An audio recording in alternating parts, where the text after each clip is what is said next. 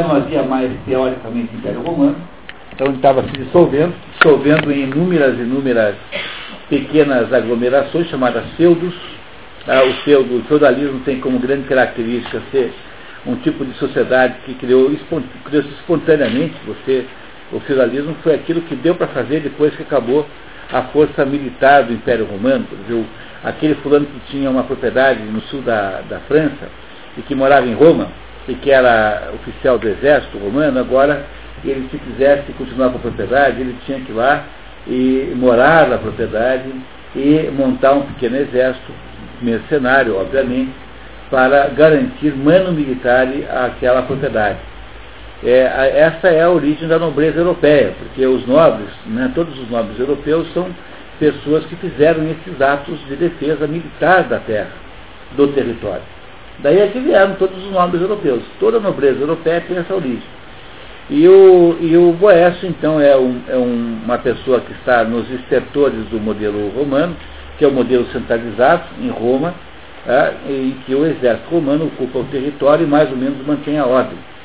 E o Boécio, então, é injustiçado aí pelo, pelo imperador e está prestes a ser morto, a ser é, executado pelo Estado, né, pelo governo coisa que de fato aconteceu.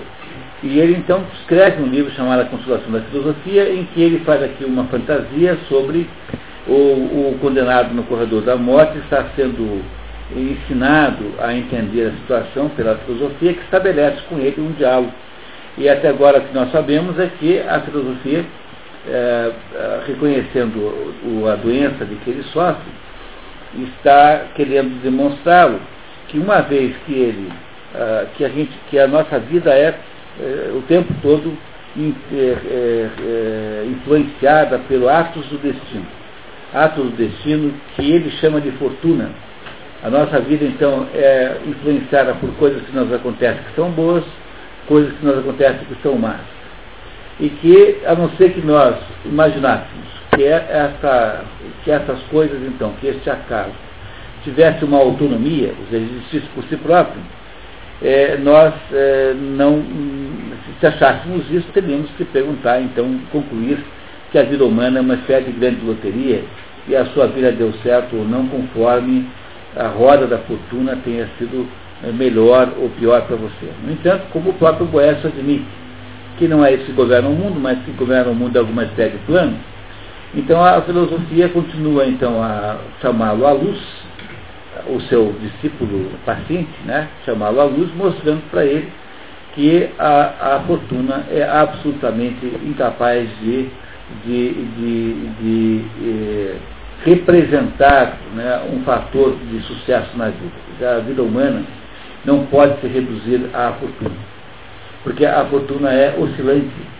e você não sabe por que, que as coisas acontecem com você. Essa que é a verdade mais pura e é, e clara de tudo isso. Porque no fundo, no fundo, você não sabe por que, que a sua vida é do jeito que você é. Há hoje em dia uma porção de dificuldade de explicar isso, porque há essa conversinha bobinha de que a gente é, que é fruto do meio. Bom, mas fruto do meio? Foi todo mundo que eu conheço que nasceu com o meio pior do mundo e que conseguiu viver bem e ter uma vida bem sucedida. É a mesma conversa fiada da, da, desses sociólogos universitários que ficam por aí dizendo que a causa da criminalidade é a distribuição de renda imperfeita. Ah, mas olha que você diz que a causa da criminalidade é a pobreza, você deu um tapa na cara dos pobres, porque a maioria dos pobres não rouba ninguém. Pô. Segundo lugar, está cheio de rico ladrão. Portanto, não é a falta de dinheiro né, que é o caso da criminalidade aí. Então, por que, que as pessoas roubam as outras? Porque as pessoas estão em decadência moral, porque uh, não têm mais capacidade de perceber que roubar é errado. E aí, quando um sociólogo é universitário vai na televisão dizer que a causa da, da violência e da, do crime é a falta de dinheiro, então aquele fulano que é um sem vergonha que te assaltava antes, agora te assalta cheio de moral. Porque além de ele ser um, entendeu, um assaltante, ele está fazendo uma coisa muito boa, que é recuperar a justiça do mundo. Pô, mas é uma barbaridade uma coisa dessa, será que vocês compreendem que isso é o fim do fim? Mas esse raciocínio é mais ou menos parecido com esse outro que eu estou dizendo. Quer dizer, a, a sua vida não é resultado é, do meio social em que você vive. A sua vida é influenciada por ele. Porque o que, que a sua vida é? A sua vida é o resultado do quê? É resultado daquilo que você recebeu sem escolher. Você recebeu o sexo que você tem, você recebeu o lugar do mundo onde você nasceu, a família dentro da qual você nasceu. Nada disso você escolheu. Você recebeu uma determinada época da história, você recebeu um determinado mapa astral, você recebeu um determinado temperamento, você recebeu um determinado tipo de corpo, uma certa psicologia, tudo isso você recebeu e você não pediu para ser assim. Tudo isso não foi negociado com você. Você recebeu desse jeito, sem controlar. No entanto, a sua vida não é o resultado disso que você recebeu, mas é o resultado daquilo que você fez com isso.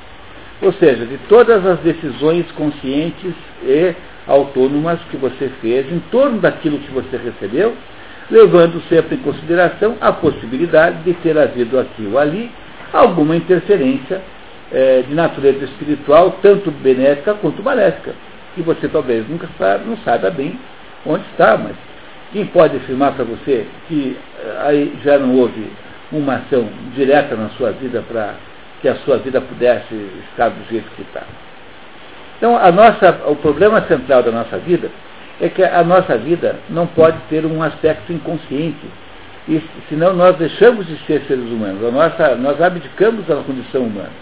E para que a gente possa não ter uma vida inconsciente, nós não podemos aceitar a fortuna como sendo o fator definidor da vida, porque senão, então seríamos perfeitamente inconscientes, teremos que jogar o problema para o destino e acabar com isso, mas a sua vida não é assim. É isso que a filosofia sabe que o Boécio sabe, e que ela vai continuar aqui a nos explicar agora, estamos na página 8, e vamos continuar então a ouvir a argumentação da filosofia com o seu aluno. No item 2.11, né? É isso? Isso. Passando das riquezas materiais para as honras e poder, a filosofia insiste que a virtude não se adquire por causa das honrarias, mas são as honrarias que são acrescentadas a ela. E de que se trata, afinal, esse poder que achais tão desejável e vos comove tanto? Pobres mortais, não vedes quem sois e a quem acreditais comandar? Se visseis numa assembleia de ratos um deles reivindicar e querer exercer sua autoridade sobre todos os outros ratos, com gargalhadas não seria recebida essa sua pretensão? É, esse é o, essa glóriazinha política humana, né? Você é sempre o coordenador dos ratos. É, é, não tem valor verdadeiro uma coisa dessa é, frente aos outros valores. Né? O Aristóteles que diz isso no Ética de Coma, ele explica assim, olha, o que é a felicidade humana? A felicidade humana depende da pessoa. Há gente que acha que a felicidade é viver num mundo de sensações agradáveis. Essa visão de felicidade, de acordo com Aristóteles, é a visão muito próxima dos animais. Os animais são assim. Né? Não é isso? Os animais têm essa postura na vida. Dizer, embora seja uma, seja uma possibilidade humana, é uma possibilidade muito degradada.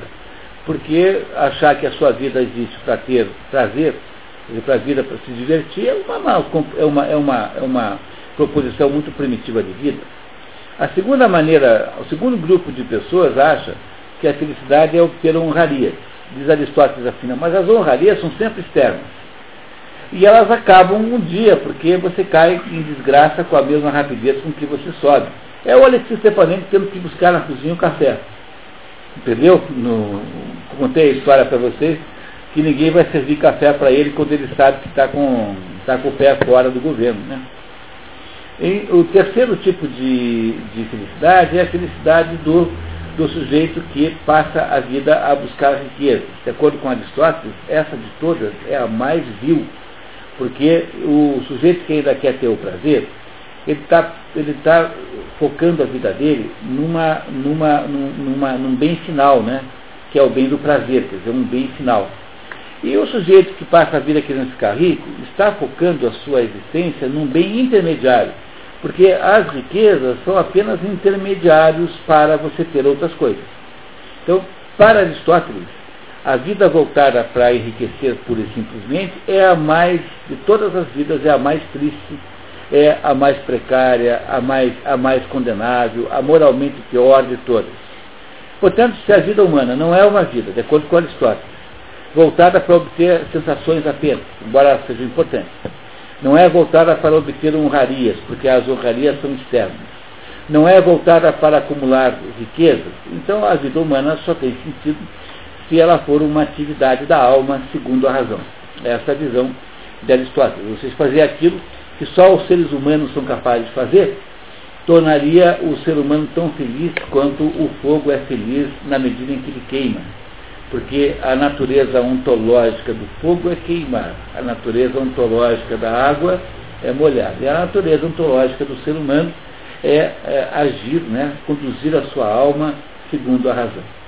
Então isso é Aristóteles, que é uma das bases aqui do Goethe, tentando nos explicar a mesma coisa que ele está explicando agora, que não faz sentido imaginar que ele, Boécio, fosse muito importante só porque o tinham colocado no cargo de cônsul. Que também isso não era importante, embora tenha aparecido naquele momento um golpe positivo da fortuna. Mas vamos ver como é que ele, se, como é que ele defende isso. A filosofia demonstra o poder verdadeiro do espírito livre, porque a ele não se pode dar ordens. É possível abalar a resolução do espírito firme e perturbar sua tranquilidade? Um tirano que pensasse poder fazer, por meio de tortura, um homem livre denunciar os pretensos cúmplices de uma rebelião contra ele, veria o seguinte procedimento. O homem livre e honesto, honesto morderia a própria língua, parti-la-ia e a cuspiria no rosto do tirano. Assim, as torturas que o tirano considerasse instrumentos de crueldade e favor, tornar-se-iam para o sábio uma oportunidade de mostrar sua virtude. A filosofia conclui o exame do problema. O fato é o seguinte: é que vós os costumais dar às coisas, independentemente do que elas são, denominações falsas, cujo caráter enganador se revela facilmente quando passam pelo crivo da verdade, que elas costumam esconder. E é por esse motivo que não podemos verdadeiramente falar delas como sendo riquezas, poder ou honrarias. Enfim, podemos dizer o mesmo a respeito da fortuna. Não há nada nela que mereça ser procurado. Não há nada nela que seja intrinsecamente bom. Uma vez que ela também beneficia pessoas más e não é capaz de tornar bom aquele que, as, que a ela se associa. É por isso que muitas vezes você vai descobrir que pessoas que não trabalham tanto quanto você, que não se esforçam tanto quanto você, que acordam muito mais tarde que você, têm mais sorte do que você. E a impressão que a gente tem, se você age pensando que é a fortuna que conduz o mundo, se a sua compreensão do mundo resume-se a olhar para a fortuna como um mecanismo fundamental do mundo, você tem a sensação de uma terrível injustiça. É ou não é? Não é isso? No entanto, se a gente for por aí, nós iremos ter uma vida lotérica, né? A nossa vida será uma pé de loteria, porque dependerá muito de como é que o destino nos tratou. E é justamente isso que não dá para fazer para quem está querendo ter uma vida verdadeiramente eh, com sentido. É isso que o, a filosofia vai ajudar o Boécio entender em seguida. Parece claro para vocês isso? Então, vamos lá, continuamos. Número 2, capítulo 13. Como Boécio contra-argumenta que nunca buscou fundamentalmente a ambição de sucesso neste mundo, mas apenas tentou evitar que suas habilidades ficassem inativas, a filosofia o alerta sobre a pequenez e a futilidade de tal motivação, lembrando que os cálculos de Ptolomeu demonstram que os seres humanos habitam uma ínfima parcela do universo e até do planeta, e o que tem de grandioso e magnífico na glória humana restrita a limites tão estreitos. É, Ptolomeu é o, é o, quando isso aqui existia, era o cosmólogo é, dominante. Ptolomeu é um grego de, de Alexandria, né? Da, ele é parente da Cleópatra, uma família. A, Cleópatra também era grega, não era egípcia. Né? A Cleópatra é grega macedônica. Né? Os Ptolomeus são os reis que foram colocados lá pelo Alexandre Magno no Egito e a Cleópatra, e o Ptolomeu criou uma, uma fez né, uma, uma obra chamada Almagesto, que é uma obra monumental, maravilhosa de cosmologia.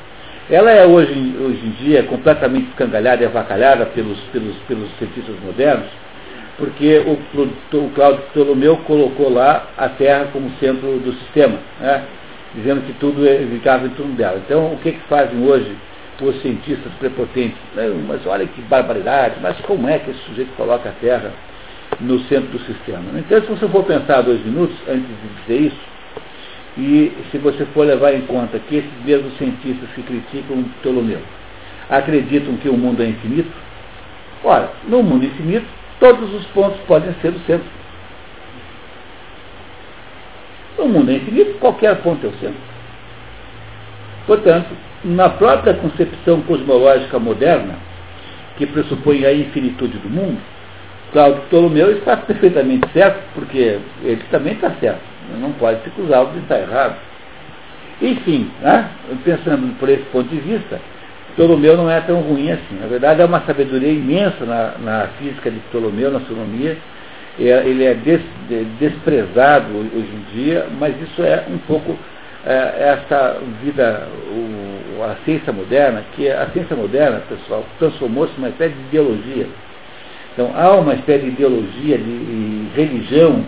A ciência moderna aparece um pouco com a religião. E é por isso que ela tende a fazer assim essas, esses comentários de natureza assim, muito radicais, porque ela é uma espécie, ela mesma, de ideologia eh, religiosa, até eu diria assim. Então, Ptolomeu, está dizendo aqui o, a filosofia que, de acordo com os cálculos de Ptolomeu, nós somos tão insignificantes que o que seria de, o que seria de, de que, que valor teria isso de fato? Você reinar eh, entre os ratos de um planeta minúsculo, uma poeirinha no, no, no cosmos? Né? É isso que ele está dizendo, ele está desvalorizando as glórias desse mundo. Sic transit glória mundi. E vai continuar. Vamos lá. Segue-se daí que o homem que busca a fama não tira o menor proveito de ter seu nome espalhado pela multidão dos povos. Cada um, portanto, se satisfará em ver sua fama propagar-se entre os seus, e a sua tão falada imortalidade se restringirá às fronteiras de uma só nação Enquanto os homens foram célebres em seu tempo, não caíram no esquecimento por não terem deixado nenhum escrito. No entanto, qual a utilidade de tais escritos desaparecem junto com seus autores na escuridão do tempo? Quanto a vós, credes assegurar vossa imortalidade ao pensar na fama que gozareis no futuro. Na fama que gozareis no futuro. Mas se considera seriamente o infinito da eternidade, por que razão te alegres da longevidade da tua fama? Segue-se que a fama de alguém, seja qual for sua extensão, se comparada à eternidade, cujo fim jamais se atinge, mostra-se não apenas de pouco impacto, mas na realidade quase inexistente. E ainda por cima, vós, para obtê-la, deveis granjear o favor do povo e dos vagos boatos para saber como agir de maneira conveniente, desprezando a superioridade da consciência e do mérito. Vós buscais vossa recompensa na miserável além. Além disso, qual o lucro que as pessoas têm, que as pessoas de mérito têm? Pois é delas que eu falo, em buscar a glória com suas virtudes, uma vez que tudo acaba com a morte e a destruição do corpo. Isso, se é verdade o que dizem, coisa com a qual não posso absolutamente concordar, que os instintos do homem, sua fama, perdão, que instintos dos homens, sua fama cessa com eles, pois ela se atribui a alguém que já não existe. Mas, e pelo contrário a alma, consciente de si mesma, ganha os céus, depois de se libertar dessa prisão terrestre. Não irá ela desprezar todas as suas antigas preocupações, uma vez que, tendo ganhado o céu, pouco se importará com tudo que é terrestre. Mas não quero que pense que estou a travar um combate impetuoso contra a fortuna. Por vezes acontece de ela não enganar os homens, mas esclarecê-los Tal é o caso quando ela se desmascara e mostra seus métodos de ação. Talvez não compreendas ainda o sentido de minhas palavras.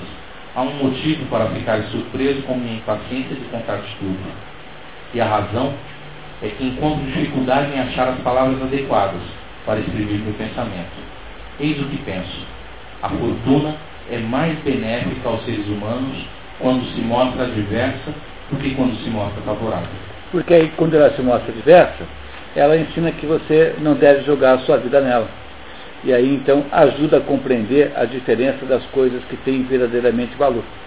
É por isso que a reversão da fortuna que aconteceu com Boécio não, não é inteiramente mal, porque agora ele tem ideia verdadeira de como são as coisas, é o que ela vai dizer agora é, no próximo, na próxima intervenção.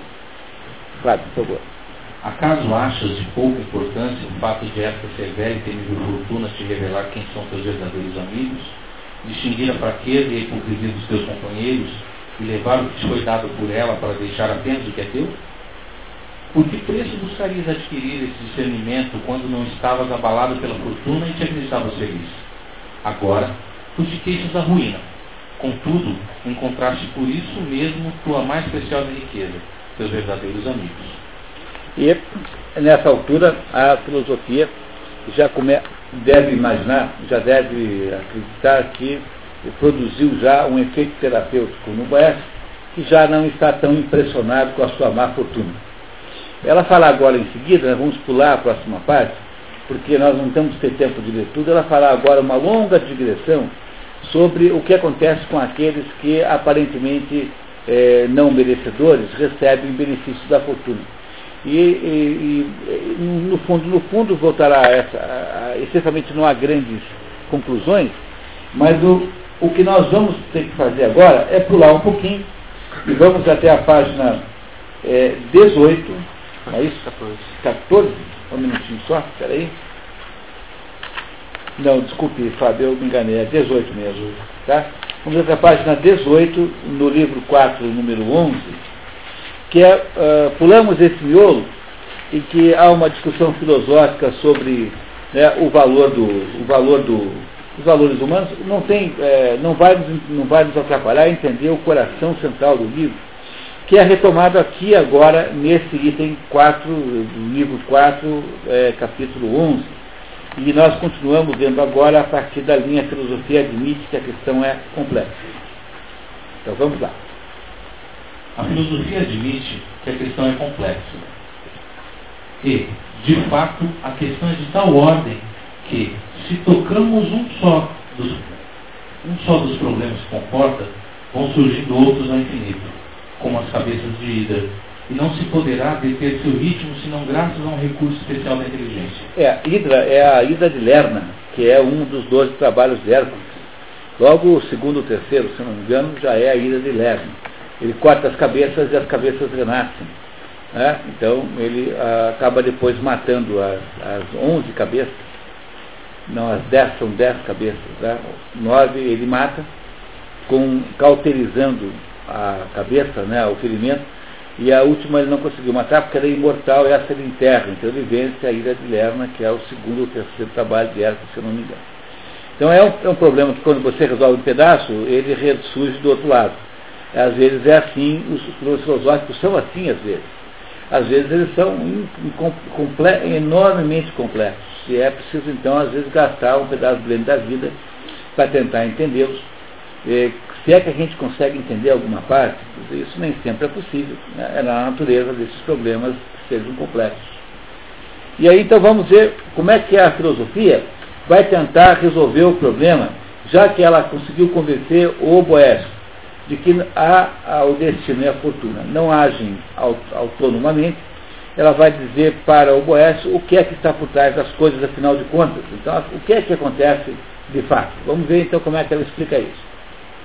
Com efeito, ao abordar essa questão, habitualmente caímos em outras mais complicadas, que são as da indivisibilidade da providência, do curso do destino, dos acontecimentos imprevisíveis, do conhecimento e da predestinação divinas e do livre-arbítrio, questões essas cuja dificuldade bem podes avaliar. A filosofia inicia explicando a diferença entre providência e destino. Tudo que vem ao mundo, todos os seres sujeitos à mudança e à evolução, tudo o que se move de uma certa maneira, encontram sua causa, sua ordem, sua forma na estabilidade da inteligência divina. Esta, firme na cidadela de sua invisibilidade, fixa uma regra multiforme ao governo do universo. Quando se considera essa regra, do ponto de vista da natureza da inteligência divina, chamamos-la providência. Muito bem. Então aí é, o, a filosofia introduziu, é, até agora ela não tinha feito isso, né? Nós estamos na terceira parte do livro agora, mais ou menos, introduziu uma noção nova. Então é assim, já que nós concordamos no início que o mundo não é dirigido pelo destino, mas é dirigido por alguma espécie de plano, Pois é, isso que nós chamamos de, de, de destino ou de fortuna que tem uma aparência caótica e incompreensível, porque a gente não sabe por que nos acontecem as coisas que acontecem. Até mesmo ao ponto de nós acharmos profundamente injusto aquilo que nos acontece. Eu quero a conversa do Jó, é, no livro de Jó, que era um sujeito bom, não tinha feito mal a ninguém, muito pelo contrário, fazia todas as suas obrigações, e no entanto ele perde todos os sítios, todas as propriedades, todos os animais, todos os criados e servos o abandonam, e ainda por cima ele pega lá uma peste qualquer lá, uma praga, uma doença que o torna chagásico da sola dos pés à, à raiz dos cabelos. E ele pergunta assim, o que é que eu fiz, meu Deus, para merecer uma coisa dessa? Quer dizer, ele não fez nada de errado que nós sabemos. Né? Se tivesse feito, a história nos contaria. No entanto, com ele aconteceu a pior das situações possíveis, que é perder tudo que ele havia. Tinha só ficou com as suas chagas. Chagas esse, esse que ele uh, raspava com uma, um, um, pedaço de tijolo. Né? Quer dizer, uma vida muito, muito ruim, muito, muito, muito, muito injusta aparentemente. No entanto, estas coisas que nos acontecem, que são inexplicáveis, elas podem estar, podem ser explicadas de alguma maneira se você julgar que atrás delas existe uma espécie de plano que as unifica por um processo muito complexo que não nos é permitido compreender, porque a sua complexidade está muito acima do nosso poder de compreensão disso, que é a providência divina. Ou seja, que essas coisas que são aí estranhas e são, e são incompreensíveis para a nossa possibilidade de compreensão têm um sentido, em última análise. É isso que a filosofia vai contar para Jó agora. É claro que você, por esse caminho, irá levar a filosofia para uma perigosa beirada de precipício. Beirada essa que nós já vamos saber qual é. Né? No entanto, ainda não está lá. Agora ela vai tentar explicar para o, o nosso é, Boécio Jó, Jó Boécio, né? o, que é, o, o, que, o que é que faz dar sentido às coisas, que é a providência. Vamos ver. Mas quando se a considera com, a, com reação àquilo que ela põe em movimento e ordena, é o que os antigos chamavam de destino. Ver-se-á facilmente que se trata de duas coisas diversas. Se examinarmos a natureza de cada uma delas, com efeito, a providência é precisamente a razão divina que reside no princípio supremo de todas as coisas e que ordena o universo. Quanto ao destino, trata-se da disposição inerente a tudo que pode mover-se pela qual a providência reúne todas as coisas, cada uma no seu devido lugar. Entenderam isso, pessoal? A providência lida com as coisas da vida conforme a natureza das coisas da vida. Então ela lida com o movimento, com a doença, enfim, com tudo que existe nas suas naturezas. Mas é porque como a natureza tem limitações e cada, cada pedaço da natureza funciona de um jeito, então o modo como a previdência mancha os pauzinhos irá aparecer do outro lado mais ou menos caótico. É mais ou menos o que está dizendo, né? E, no entanto, tudo se unifica em algum lugar. Vamos esperar a filosofia explicar melhor isso agora. Vamos lá. Embora se trate de duas coisas diferentes, elas dependem uma da outra. O desenvolvimento do destino procede da indivisibilidade da providência. Com efeito, do mesmo modo que um artista começa a representar mentalmente a forma de sua criação, antes de passar para a realização, e além disso cumpre por etapas sucessivas aquilo que estava representado em suas linhas gerais, assim também Deus fixa pela providência o que deve ser feito, uma vez, uma só vez e definitivamente, enquanto o destino organiza na multiplicidade e na temporalidade exatamente aquilo que foi fixado. Por conseguinte, que o destino seja movido por espíritos divinos ao serviço da providência ou que a trama do destino seja urdida pela alma, pela natureza que lhe é totalmente servil, pelo movimento dos astros no céu, pelo poder dos anjos ou pela liberdade, perdão, pela habilidade multiforme dos demônios, que um só ou mesmo todos esses fatores venham a intervir. O que é absolutamente evidente é que a forma imutável e simples do que se deve realizar é a providência, enquanto o destino é o entrelaçamento cambiante e o decorrer temporal daquilo que a simplicidade divina fixou para ser realizado. A previdência é simples e é um plano que Deus fez para nós. Mas o modo como ela se manifesta, ela não pode se manifestar fora do mundo. Então ela tem que se manifestar pelos instrumentos do mundo. E os instrumentos do mundo são todos complexos e as, e as interações que eles podem ter entre si geram uma complexidade tão grande que nós não sabemos entender mais nada. Quando você olha do ponto de vista do destino ou da fortuna, que é a mesma coisa, né? Não é isso? Parece absolutamente sem sentido. Quando você olha do outro lado, tudo isso se entrelaça e se unifica num plano. É como se houvesse uma moeda com duas faces. De um lado da face existe o plano, com a clareza do plano, e do outro lado existe uma imagem absolutamente incompreensível, que é o resultado das interações incrivelmente complexas que podem existir para que, aquela, para que aquele plano da providência possa acontecer. Então é isso que está explicando agora a filosofia para o Boés, que isso que parece ser caótico, inexplicável e injusto, talvez não seja quando você arremete para um determinado nível de compreensão do problema que está, é, que, que, está tão longe daquela aparência dos fatos de destino que permite que possa haver um sentido unificante. Não sei se vocês compreendem isso que eu estou dizendo para vocês. É, é, mais ou menos assim, o contei do, do Maomé, né? Não contei para vocês a história do Maomé? Do, da, por que, que ele mata, por que, que Deus mata as criancinhas? Não contei aqui à noite ainda. Aqui não foi, tá? Então uma vez perguntaram para Maomé assim, ó oh, Maomé, por que, que Deus mata as criancinhas? Deus não pode ser bom, porque as criancinhas morrem. Aí Maomé falou assim, olha, Deus mata as criancinhas, porque quando as criancinhas chegam no céu, elas, elas ficam com medo de entrar. E aí então Deus tem que uh, salvar o pai e a mãe também para que elas possam, para que eles possam conduzir as crianças para dentro. Entenderam o que eu estou querendo dizer para vocês? Eu não sei se é essa a verdadeira explicação, mas é uma boa explicação. E se você não gosta dessa, você pode tentar achar outra.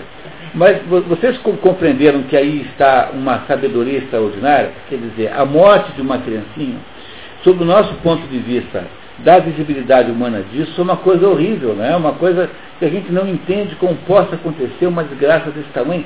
Eu não estou falando de uma criança como essa aí que foi assassinada, estou falando de uma criança que morreu assim porque morreu. Pegou uma gripe e morreu, uma espécie de diabo, uma piada demoníaca. Entendeu? Uma coisa besta, né? um negócio sem cabimento nenhum. Então, morreu uma criança que não tinha feito nada errado, uma criança que era tecnicamente inocente, né?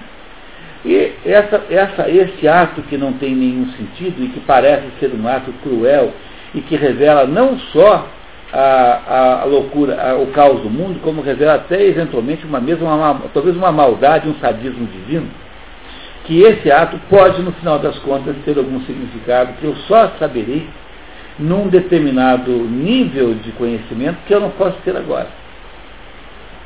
Compreenderam o que, eu, o que a filosofia está dizendo para ele? está dizendo que isso que parece caótico e sem sentido pode ser completamente lógico e claro esclarecido num outro estágio da vida, e, da vida humana, numa outra dimensão da possibilidade humana. É isso que ele está explicando para a filosofia. Esse, esse, caminho é muito interessante, mas ele é perigosíssimo. Já vamos ver por que é que ele é perigoso, mas por enquanto a gente deixa a filosofia tentar construir um pensamento a respeito disso. Fábio, por favor. A ação do destino, no entanto, embora subordinada da previdência, é tanto mais livre quanto mais alguma coisa se, distancia, da inteligência suprema e mais limitada na medida em que alguma coisa se aproxima do pivô do universo. É, isso quem faz o curso comigo de, com René Guénon entende disso automaticamente, né? Mas eu vou explicar para vocês assim, é assim, como uh, o destino está, pode estar mais longe ou mais perto da providência, né? porque, porque o, o, o há, uma, há, um distanciamento da providência para perto de Deus. E na medida em que você vai ficando mais distante da providência, ou seja, mais distante de Deus, os atos do destino são mais incompreensíveis do que para alguém que está mais perto de Deus. Mas isso é fácil de você saber. Por exemplo, uma pessoa que tem uma concepção religiosa da sua própria vida, e que acha, por exemplo, que a sua vida existe por algum sentido, eu sempre mando ler, ouvir um, ler um filme chamado Simon Birch, que é, aqui é chamado de é, uma pequena, um pequeno milagre, que você encontra nas locadoras na seção infantil, que é a história de um menino chamado Simon Birch, que é o menino mais infeliz que você possa imaginar. Ele é o, o sujeito mais escangalhado que alguém possa ser. Ele é, ele é anão, ele é surdo, ele é míope grave, ele tem é, é, dificuldade respiratória. É uma criança que nasceu e os pais esqueceram de levar embora do, do, do, do, hospital. Então, o, o, que tiveram que colocar isso, o filme, no berçário, naquele negócio da incubadora, para as outras crianças não se assustarem com ele. Então, tão feio que era o, o tal do Simon Birch. E o Simon Birch era a criança mais de, de, desvalida do mundo. Os pais o recusaram no nascimento e ele não tinha nenhum amigo não ser um só, só tinha um amigo na vida. E o Simon Birch, no entanto, em nenhum momento ele se revoltava contra aquilo que ele vivia, porque ele dizia assim, é, Deus tem um plano para mim. Ele achava que ele era daquele jeito por alguma razão. Independentemente se era ou não, a vida dele era pautada por essa confiança de que ele tinha sido feito daquele jeito porque havia algum plano que lhe era invisível naquele momento, mas que iria um dia ser revelado.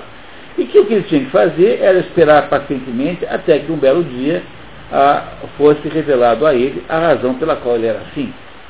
Uma pessoa que está assim, quer dizer, uma pessoa que está mais próxima de Deus nesse sentido, que acredita que o seu plano tem um sentido divino, é uma pessoa para quem o destino não parece tão estranho quanto uma pessoa que está simbolicamente distante de Deus. Então, aqui no fundo, trata-se de uma simbologia da proximidade ou não da compreensão do problema. Porque se você acha que não tem, é, veja bem, se você está no extremo oposto do Simon Bird, e você acha que não tem plano nenhum, que isso tudo é bobagem, que isso tudo é preconceito, é coisa de gente analfabeta, ignorante, que religião é coisa de gente atrasada, que não tem Deus nenhum, que Deus é um negócio que os capitalistas inventaram para convencer os pobres a não ficarem tão tristes. Né? Tem gente que pensa isso, né? os marxistas pensam assim. Então, se você acha isso tudo, a, a vida de um Simon Birch é uma vida de uma absurdidade completa e total. Aí você entende por que, que Jean Paul Sartre e o Albert Camus ficam com aquele proselitismo do absurdo. Porque toda vez que você tira o sentido da vida transcendente, a vida parece mesmo uma porcaria. Então o Jean Paul Sartre escreveu um livro, que é um livro autobiográfico, chamado A Náusea, em que ele é, faz a personagem do Rocantan, que é um professor universitário, que está lá morando numa cidade chamada, chamada. A cidade é um nome falso, até esqueci, mas é, a cidade real é o, o Havre, aquele porto que tem na França, onde o, o Jean Paul Sartre deu aula. E o Jean Paul Sartre, né, que é o Rocantin, vai pela rua e vai vendo as coisas e vai vomitando. Porque você não, não pode ver nada que ele vomita. Porque um automóvel é uma coisa monstruosa, não tendo sentido nenhum, vomita. Então, essa, essa, essa falta, essa, esse enjoo da vida generalizado que os filósofos do absurdo têm, estão associados com o fato de que eles estão no ponto oposto, no polo oposto ao polo do Simon Birch. Porque o Simon Birch acha que aquilo tudo faz um sentido imenso, mesmo que não saiba qual é. E esses filósofos aí, que não são como ele, ah, são pessoas normais, né, acham que a vida é completamente sem cabimento, sem sentido. E aí criam as filosofias do absurdo, que são as filosofias que dominam a primeira metade do século XX. Mas, por, por outro lado, se você for pensar como uma pessoa normal e não como um filósofo, né, você vai chegar à conclusão rapidinho de que não tem nada mais absurdo do que você julgar o mundo absurdo. Porque se o mundo é tão absurdo assim, onde é que você foi buscar a luz para saber que isso é assim? Mas supondo que o mundo seja realmente muito absurdo, completamente absurdo, em que parte desse mundo você foi buscar a luz para perceber a absurdidade dele?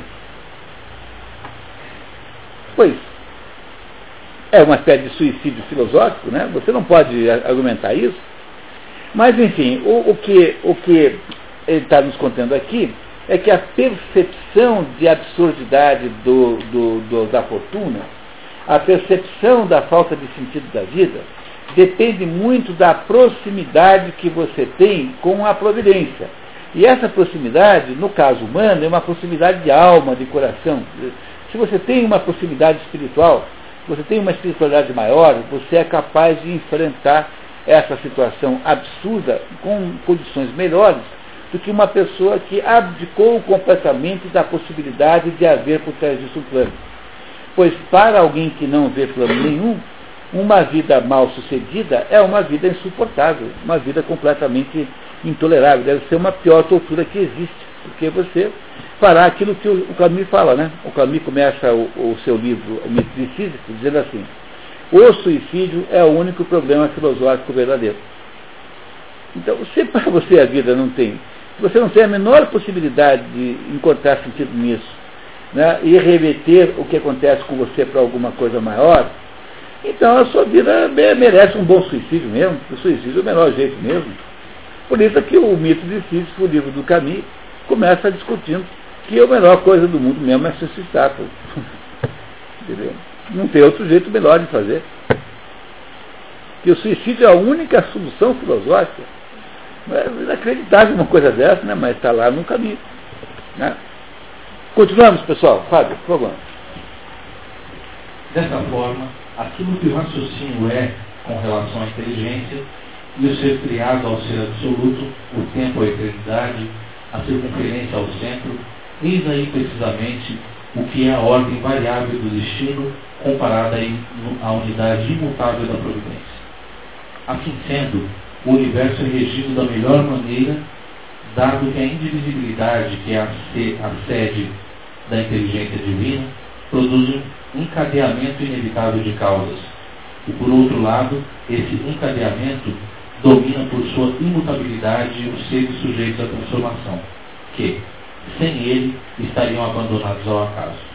E é dessa forma que, mesmo se tua capacidade de apreender o encadeamento das coisas leva-te a ver somente confusão e desordem em todas as coisas, tudo é regido por uma lei que orienta todas as coisas para o bem. Olha só o que a filosofia falou, eu vou insistir nesse ponto, hein? Assim, ó. E é dessa forma que, mesmo se tua incapacidade de aprender o encadeamento das coisas leva-te a ver somente confusão e desordem em todas as coisas, tudo é regido por uma lei que orienta todas as coisas para o bem. Portanto, aquilo que o Boécio está passando é uma das engrenagens, um dos encadeamentos, um dos elos da corrente que foi estabelecida para a existência dele. E aquilo que a fortuna apresenta como uma coisa sem cabimento, sem sentido, no fundo fará algum sentido de alguma maneira. É, essa maneira de pensar é, já é a beira do abismo. Já estamos na beira do abismo assim, né? Com o, o, a ponta dos dedos para fora. Assim, né? Porque vocês reparem, né? Não sei se vocês repararam, que por esse, por esse processo, por esse raciocínio, desaparece automaticamente o livre-arbítrio. Por quê? Se a sua vida é um processo planejado e que é um encadeamento de coisas que agirá sobre ela, é, que não é você que faz, mas que está definido por Deus ou por, por uma instância superior, qual é o mérito que tem a sua própria existência? Por esse critério, portanto, o ladrão é, alega ao juiz que está, ladrão, está roubando porque esse é sua, o seu destino, que o seu plano existencial propõe que ele roube e que, portanto, não tem culpa nenhuma disso. Talvez, sob um certo ponto de vista, haja alguém que o inocente mesmo. Vocês eh, reparam também né, que isso, que a ideia de, embora seja uma, uma, embora aparentemente seja uma cassação do livre-arbítrio, esse raciocínio, reparem que ele é o raciocínio é, que, que, que, prevalece no mundo moderno, porque nós estamos tentando fazer o quê? Transformar todas as coisas em razões genéticas. É? Então o, o, o, sujeito vai lá, toda semana declara no jornal que, de acordo com a, o mapeamento do genoma, o, o ser humano e a centopeia tem 87% eh, de equivalência genética. E ninguém acha estranho uma afirmação como essa. Né? Eu, por exemplo, me acho mais diferente do que, do que, do que 17% de uma centopeia. Sei o que vocês pensam, mas eu me acho mais, mais do que 17% do que de uma centopeia. Né? É verdade, quem é 83% centopeia é o fulano que declara isso. Que é 83% centopeia e 17% jumento. Entendeu? Só pode ser uma coisa dessa. Quando você chega, quando um cientista chega lá e descobre que tem 83% igual a centopeia, o que, que ele tem a obrigação de dizer? Senhores, descobrimos que a genética não explica como as coisas são. Mas porque é bem diferente, você compreendeu? Mas não, no lugar da gente ter essa conclusão pacífica, serena e, obviamente, de bom senso, a gente fica imaginando que, no fundo, todo mundo é o mesmo bicho. E aí, como todo mundo é o mesmo bicho, nós temos que dar um jeito de animalizar o homem. O que nós fazemos? Nós ficamos procurando o gene do homossexualismo, o gene da bondade, o gene do. Uma hora dessas vão achar o gene da infidelidade conjugal, da fidelidade conjugal. E aí então vocês imaginaram quanta desculpa não terão os maridos Olha, é, não, é que eu, é que eu não tenho esse gene. Você vai desculpar, mas eu não tenho esse. Né? É, Trata-se basicamente de um processo de inocentar a humanidade. E na hora que a humanidade não for mais responsável moralmente pelos seus próprios atos, você não tem mais civilização. Porque a, a garantia da civilização é que nós continuamos moralmente responsáveis. Então a gente não pode entrar nisso. E essa ideia que hoje se faz pelo caminho da, digamos, dos mapeamentos genéticos, nesse livro aqui, que tem 1.500 anos de idade, né, nessa história que tem 1.500 anos de idade, 1.500, faz-se pela ideia de você alegar que a sua vida é uma espécie de resultado mecânico de um encadeamento superior de, for de forças que são as forças da providência, e as forças essas que você não controla e das quais você é uma vítima inerme. Compreenderam? Então, nós não estamos querendo ficar com a tese de que eh, a providência é uma a providência que manda no mundo, que, que, perdão, que é a fortuna que manda no mundo. Ora, se a fortuna não manda no mundo, então eu tenho que admitir que há alguma coisa que a, a controla, é algum mecanismo oculto que controla. Esse mecanismo oculto é a mão de Deus. É o projeto que Deus faz para nós. Mas se o Deus controla o projeto da nossa vida, que livre-arbítrio é que esse que eu tenho? Quer dizer, que livre possibilidade de escolha eu tenho? No fundo, eu estou prisioneiro desde o início numa máquina infernal que é uma programação equivalente àquela que um animal tem quando segue os seus instintos. Perceberam como é que a gente está na beira do abismo agora? Estamos à beira do abismo. Tá? Então nós temos que cuidar para não fazer como o governo militar, porque uma das coisas mais engraçadas do governo militar é que quando o Castelo Branco assumiu o governo, ele fez a seguinte declaração. Estamos à beira do abismo. Aí o Costa e Silva, quando assumiu o governo, o segundo governante, falou, demos um passo à frente. E o Garrafa Azul Médici dizia, ninguém segura esse país. Fábio, veja que profecia maravilhosa. Onde nós viemos parar? Né? Veja que acreditar na profecia dos três governos. Estamos assim na beira do abismo, assim meio que caindo pela beirada. Será que a filosofia vai nos ajudar a resolver isso? Vocês entenderam onde é que ela nos levou? Né? Nós estamos, fomos, fomos levados para a beira do abismo. Mas vamos ver como é que a filosofia se sai. Vamos ver se ela, se ela admite isso. Porque é isso que eu conheço para dizer para ela. Né? Fábio, por favor. Se alguma coisa adere firmemente à inteligência suprema, desprovida de todo movimento, torna-se também imóvel e escapa à dominação do destino. Como não conseguimos compreender a complexidade e a justiça das ações do destino, ficamos perplexos com as aparências.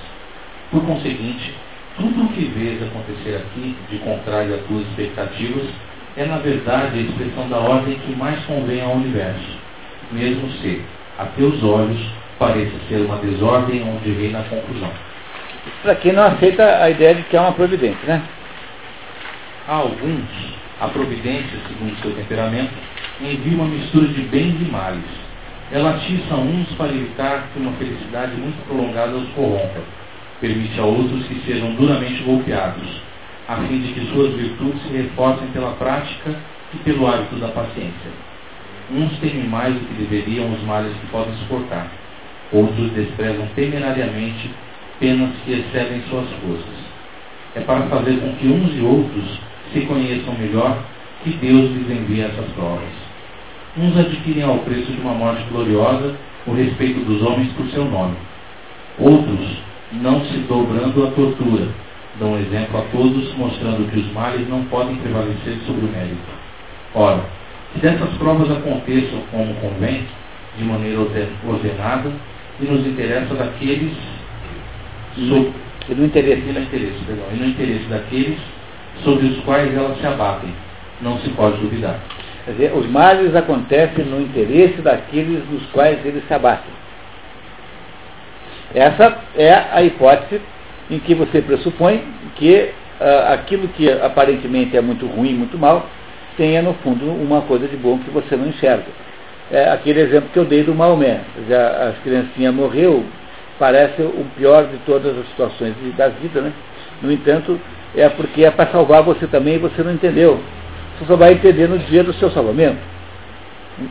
É claro que esse é apenas um exemplo poético, né, que Maomé deu, mas no fundo é esse o sentido mesmo da coisa, né? essa é a ideia central. É de que nós não entendemos, mas no fundo tem um sentido. Né? No entanto, continuamos aí sem resolver o problema do abismo, porque continuamos tendo que imaginar que ao incorporar isso, nós caímos no abismo da nossa falta de livre-arbítrio, nós não teremos mais livre-arbítrio. Tá vamos esperar um pouquinho mais para tentar atacar esse problema? Então, daqui a pouquinho a gente ataca mais vezes. Né? Então continuamos por enquanto.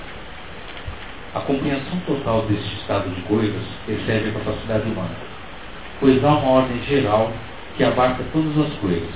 O que escapa de um lado aparece sempre de outro, a fim de que, no reino da providência, nada seja deixado ao acaso. Pois só um Deus poderia explicar esses mistérios. Pois só um Deus poderia explicar esses mistérios mas acho difícil falar dessas coisas como se fosse um Deus.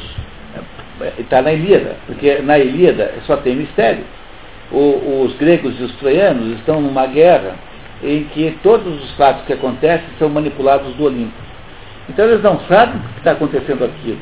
E eles não sabem que também não podem explicar, porque a nossa existência humana é uma existência capaz de conhecer coisas, mas ele sempre conhecerá as coisas de modo imperfeito porque é da natureza da, do ser humano que o conhecimento seja sempre imperfeito. Agora, o que não quer dizer que nós não possamos conhecer nada, porque isso é bobagem. É, tanto é que nós conhecemos uma porção de coisas, nós sabemos uma porção de coisas. Todas as pessoas aqui presentes sabem que vão, que vão morrer, sabem que um dia nasceram, sabem que tiveram pai e mãe, sabem que, que estão sentadas aqui agora olhando para mim, Alguém não tem certeza que esteja agora, nesse momento aqui, falando comigo? Só umas 20 aí mãos assim, levantadas é normal. Tá? Muito bem. Então, vejam só, né? Quer dizer, a gente é capaz de conhecer muita coisa. O problema do ser humano, e o maior pecado de todos, é essa tentativa de conhecer tudo quanto Deus sabe. Porque essa é a conversa da, da serpente no dia da queda. Porque vocês, por favor, recuperem lá a, a, o mito da queda. O mito da queda é assim, olha, se vocês, vocês podem fazer o que quiserem, Deus disse assim, façam o que quiserem, menos comer o fruto da árvore da ciência do bem e do mal. O nome da árvore é ciência do bem e do mal. Então, o, a, você tem que falar assim para o Adão e Eva, olha, vocês, por que, que vocês não podem comer isso? Porque se vocês comerem esse fruto, vocês vão saber tanto quanto Deus. E ele não quer concorrência. Então, o maior de todos os pecados humanos é essa tentativa de achar-se Deus. E essa tentativa não vai dar certo, porque é da natureza da, do ser humano que o nosso conhecimento sempre será um conhecimento muito imperfeito de tudo, embora seja um conhecimento de alguma maneira. Não é isso? Então, então o, o, coisas que nós não compreendemos porque está acima da nossa capacidade de compreender. E, e é uma pressuposição para uma vida intelectual saudável, que não seja uma vida intelectual paranoica louca, que você tenha, né, para não ser uma vida intelectual neurótica, mais que paranoica, que você seja capaz de admitir logo do início que tudo nesse mundo flutua no mar de mistérios e que a gente, quando consegue desvendar alguma coisinha, já tem que ficar muito feliz. Porque a pior atitude de todas é a atitude gnóstica de você imaginar que a nossa existência humana é capaz de desvendar tudo e nós não saberemos fazer isso. É por isso que o destino parece sempre completamente inexplicável. Mas a gente não saberá mesmo, de fato. Qual é o sentido da história? A história não tem sentido que nós possamos perceber, nós não inventamos a história. Para que eu pudesse saber qual é o, o sentido da história, né, do processo histórico, desse sequenciamento de fatos que existem na vida, eu teria de ter inventado esse, esse digamos, esse procedimento de, de que a coisa mais velha vem antes da coisa mais nova. Né? Eu teria que ter inventado isso, mas não foi eu que inventei. Como eu não sei de onde a história veio e não sei para onde ela vai, em nome do que, que eu acho que eu posso desvendar o, o sentido da história? Eu só posso desvendar o sentido da história da minha vida, porque eu entro na história quando eu nasço e saio quando eu morro. Então, embora a história venha de um ponto que eu não sei de onde é e vá para um ponto que eu não sei para onde é, eu sei exatamente qual é o trajeto da minha vida. Então, eu sou capaz de encontrar um sentido para a minha vida na história, mas o sentido para a história não dá. É claro que tem aí sempre gente tentando fazer isso. Hegel, Marx, Augusto Conte, são todos filósofos que acham que desvendaram o sentido da história. Mas para que eles pudessem ter certeza que descobriram, eles teriam que ter sido eles os autores da história, mas não foram. Eles só entram e saem. Eles não começaram a história, bom, vamos fazer agora dos ponto zero. Não foram eles que fizeram. Então o problema é esse, eu de fato não sei. Né? Os gregos da Ilíada os, né, e, os, e os troianos não sabiam por que aquelas coisas aconteciam assim. E eles falavam assim, eu só poderia saber disso se eu fosse um Deus. Mas nós não somos. Vamos tentar entender um pouquinho mais para frente. Vamos lá.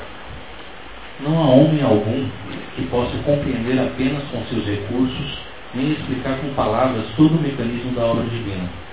E baste, portanto, ter compreendido apenas isto é o mesmo Deus, Criador de todos os seres, que dispõe de todas, dispõe todas as coisas, orientando-as para o bem, e que, do mesmo modo, assimila e mantém próximos a si todos os seres por ele criados, servindo-se do destino para eliminar o mal de onde se exerce a atividade divina.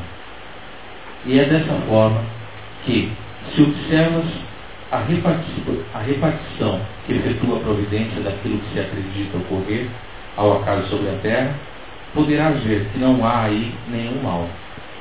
Portanto, o que parecia ser o mal, talvez não seja.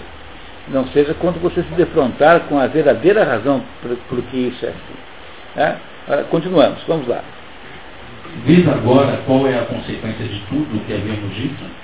Que consequência? Eu perguntei. E ela respondeu, que não há fortuna que não seja boa. E como pode ser isso? Perguntei. Escuta-me, disse ela. Uma vez que a fortuna, quer se mostre favorável, quer terrível, tem por objetivo ora recompensar ou por a prova os bons, ora corrigir os malfeitores, ela, ela é invariavel, invariavelmente boa, uma vez que é ou justa ou útil. Só que o mecanismo pelo qual se chega a isso é um mecanismo é, que você não compreende, porque ele nunca é aparente.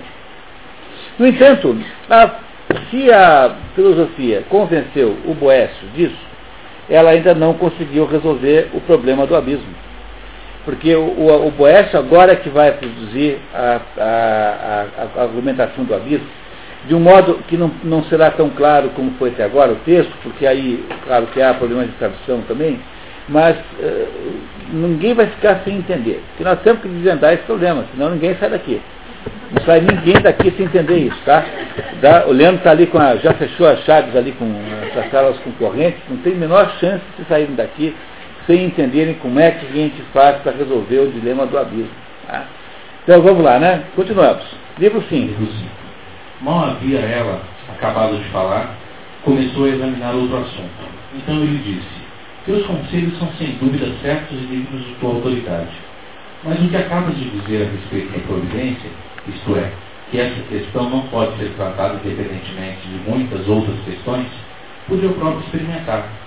Peço-te, portanto, que agora me digas se achas que o acaso existe realmente e, caso exista, em que ele consiste. Ele quer saber o seguinte, bom, já que você está me dizendo que a Previdência orienta todos os fatos da fortuna, Pode existir algum fato que não é orientado desse jeito, quer dizer, que não está no mecanismo, quer dizer, há o acaso verdadeiramente?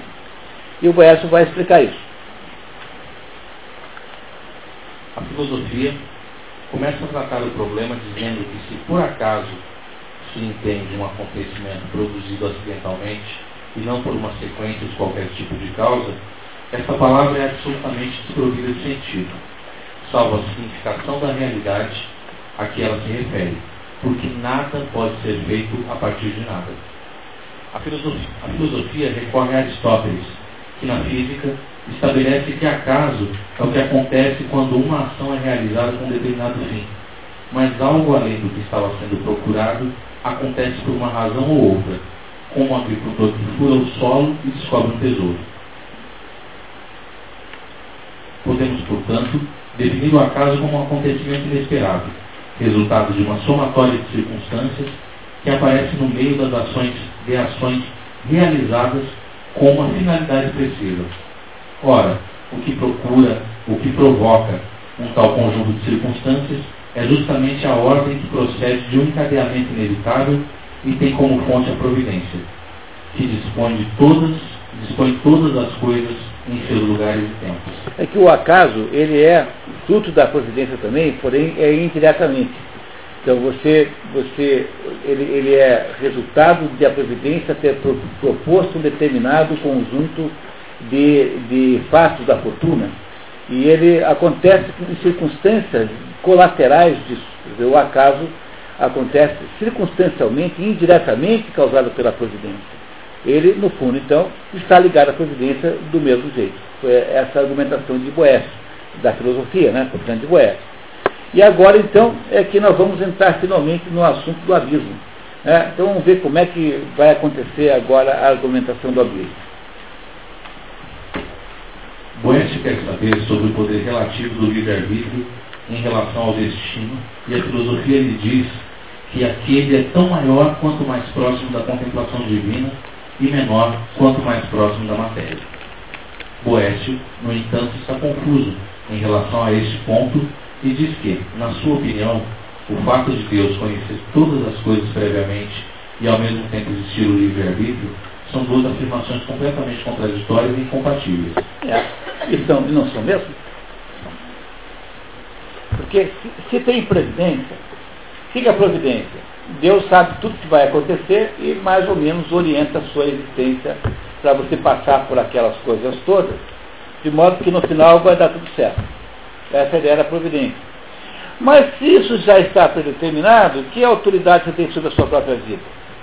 Você não pode tomar decisão nenhuma, você é uma simples vítima das circunstâncias da providência. Então, na prática, como é que é esse problema? É assim, ali na esquina tem um, um semáforo. Então eu tenho que tomar a decisão se eu vou passar o semáforo vermelho ou não. Não é isso? Então está lá vermelho, está duas da manhã. Eu estou indo ficar em casa. Será que eu passo o sinal vermelho ou não? Bom, Deus sabe o que, que eu vou fazer? Se Deus sabe o que eu vou fazer, então eu não tenho de verdade escolha, porque eu só posso fazer aquilo que ele já sabe que eu vou fazer. Então eu sou obrigado a agir mecanicamente e fingir que eu escolhi de verdade. Mas se eu, mas se eu posso tomar uma decisão que Deus desconhece, então Deus não é onisciente. Portanto, Deus não deve ser tão poderoso quanto, quanto eu imaginava que era. E agora? Estamos à beira do abismo mesmo, começamos a escorregar pela beirada. Sabe? Começaram a cair aquelas pedrinhas assim, colar pela. Né? Como é que eu resolvo isso, meu Deus? Como é que eu resolvo, saio dessa? Para no sinal. Ah, pois é, mas isso eu continuo é, tendo que decidir por isso. Porque essa é uma decisão que eu tenho que tomar. Não, mas porque você, você, você. Ah, mas pega um exemplo que não tenha subvivência nenhuma. Por exemplo, é, se eu vou fumar um, uma carteira de Mister ou de mistura fina. Meu, se eu vou comprar uma carteira de Mister ou de mistura fina. Então aí não há questão de sobrevivência porque os dois são tão ruins um quanto o outro para a saúde, provavelmente.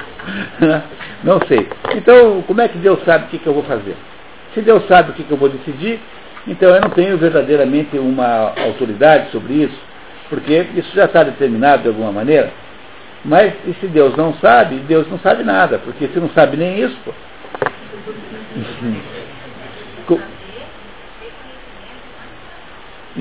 Pois é, é claro que a gente tem que não pular no abismo. Porque no fundo, no fundo, eu estou fazendo todo o possível para não pular no abismo.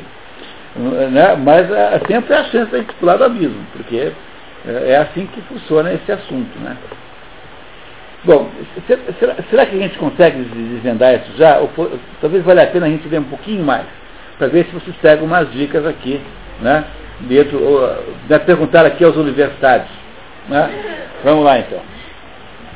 Quantas almas humanas são necessariamente mais livres quando, quando se mantêm na contemplação da inteligência divina, e menos livres quando descem para juntar-se às coisas corporais, e menos livres ainda quando se ligam à carne e elas alcançam o fundo da servidão quando, levadas pelos vícios, deixam de ter posse de sua própria razão. E, no entanto, a compreensão da providência, que prevê todas as coisas desde a eternidade, vê tais coisas e dispõe tudo o que está predestinado a cada uma, segundo o seu mérito. Pois se Deus, pois, se Deus prevê tudo e não se pode enganar de forma alguma, tudo se produz conforme a providência previu Deste modo, se ela conhece tudo previamente, desde toda a eternidade, e não apenas as ações dos homens, mas também suas intenções e suas vontades, não seria possível haver qualquer livre-arbítrio. Com efeito, não se produzirá nenhuma ação ou vontade, seja qual for, que não tenha sido prevista anteriormente pela providência divina, que é incapaz de se enganar. De fato, se esses acontecimentos podem tomar outro rumo, que aquele que ela previu, não falaríamos mais numa firme presciência do futuro, mas na realidade de uma opinião incerta, o que seria, no meu ponto de vista, um sacrilégio. Ora, se eu posso tomar medidas verdadeiramente livres, que posso interferir no plano da providência, então é, eu, Deus não é capaz de organizar a vida do, da, da matéria, a vida do mundo. Porque porque se eu posso me adiantar a Deus e produzir ações né, que ele não, ter, não tenha previsto, então Deus não é tão poderoso assim. Eu continuo aqui, agora estamos aqui só segurando com os dedinhos assim para baixo para cima do abismo. Assim. Estamos já pendurados no penhasco essa altura, né, mais ou menos segurando assim num galinho de, de, de uma plantinha assim para não cair. Na raiz, isso mesmo.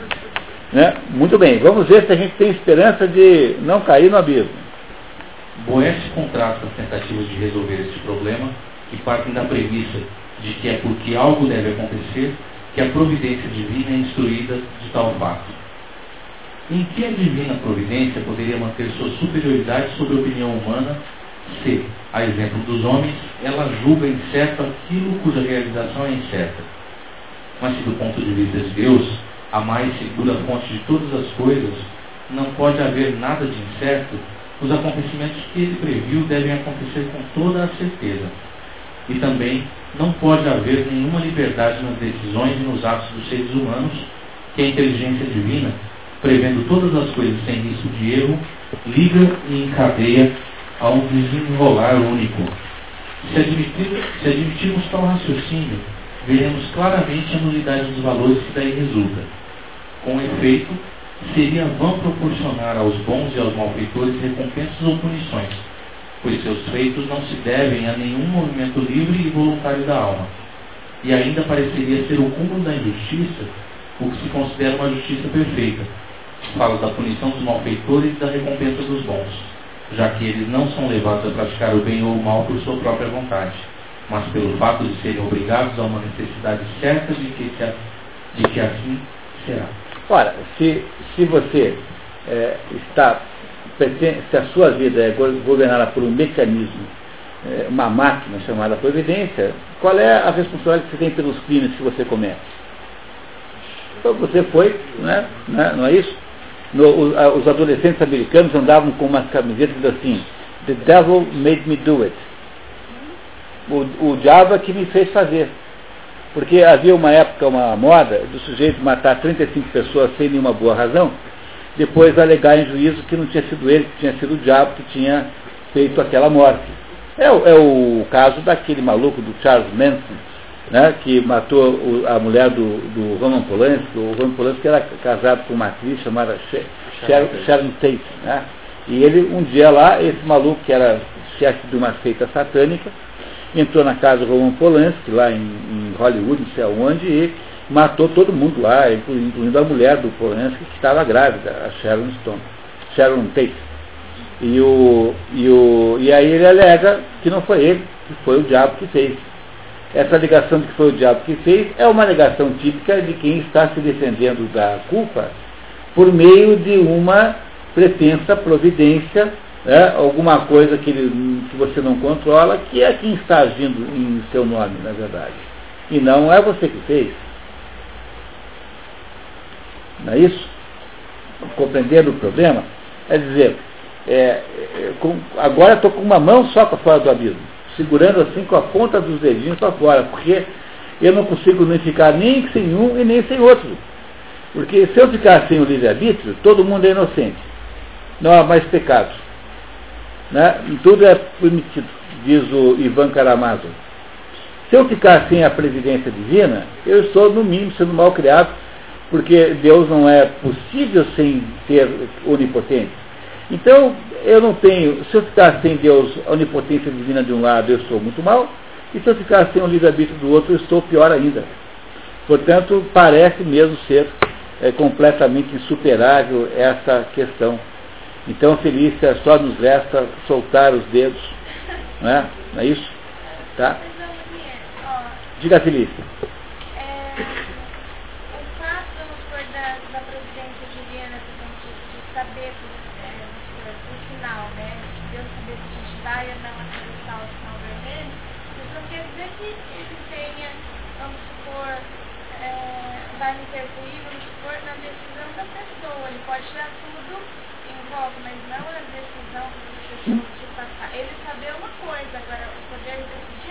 É, mas veja, só que é o seguinte, né?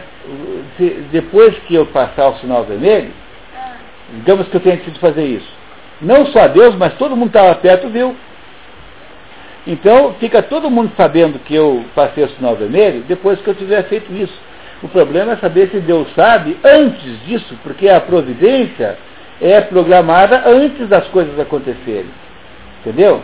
É, é esse o ponto de vista aqui. Quer dizer, antes de, antes de tudo, Deus já sabia que ia passar o sinal vermelho, porque depois que eu passei e tem testemunhas, todo mundo fica sabendo. Olha, o José Muniz passou o sinal vermelho, a cidade inteira vai ficar sabendo em 15 minutos. Mas, no entanto, todos ficaram sabendo porque eles tomaram conhecimento do que aconteceu depois. A questão é que Deus, supõe-se, saiba antes de eu ter feito isso. Ora, se Deus sabia antes, que liberdade eu tive de fato de escolher?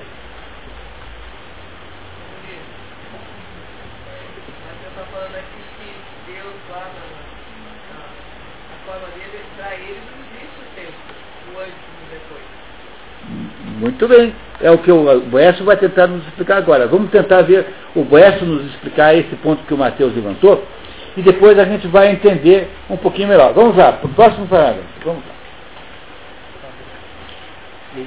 Isso. Eis com efeito, eis, com efeito, como tu raciocinas. Se a realização de certos eventos. Não, não... desculpe, não, antes, tá? É com efeito lá em cima. Tá? A filosofia faz notar Tá? É, a filosofia faz notar. A filosofia faz notar que se o problema ainda continua obscuro, é porque o encadeamento do raciocínio humano não se pode aplicar à simplicidade da presciência divina.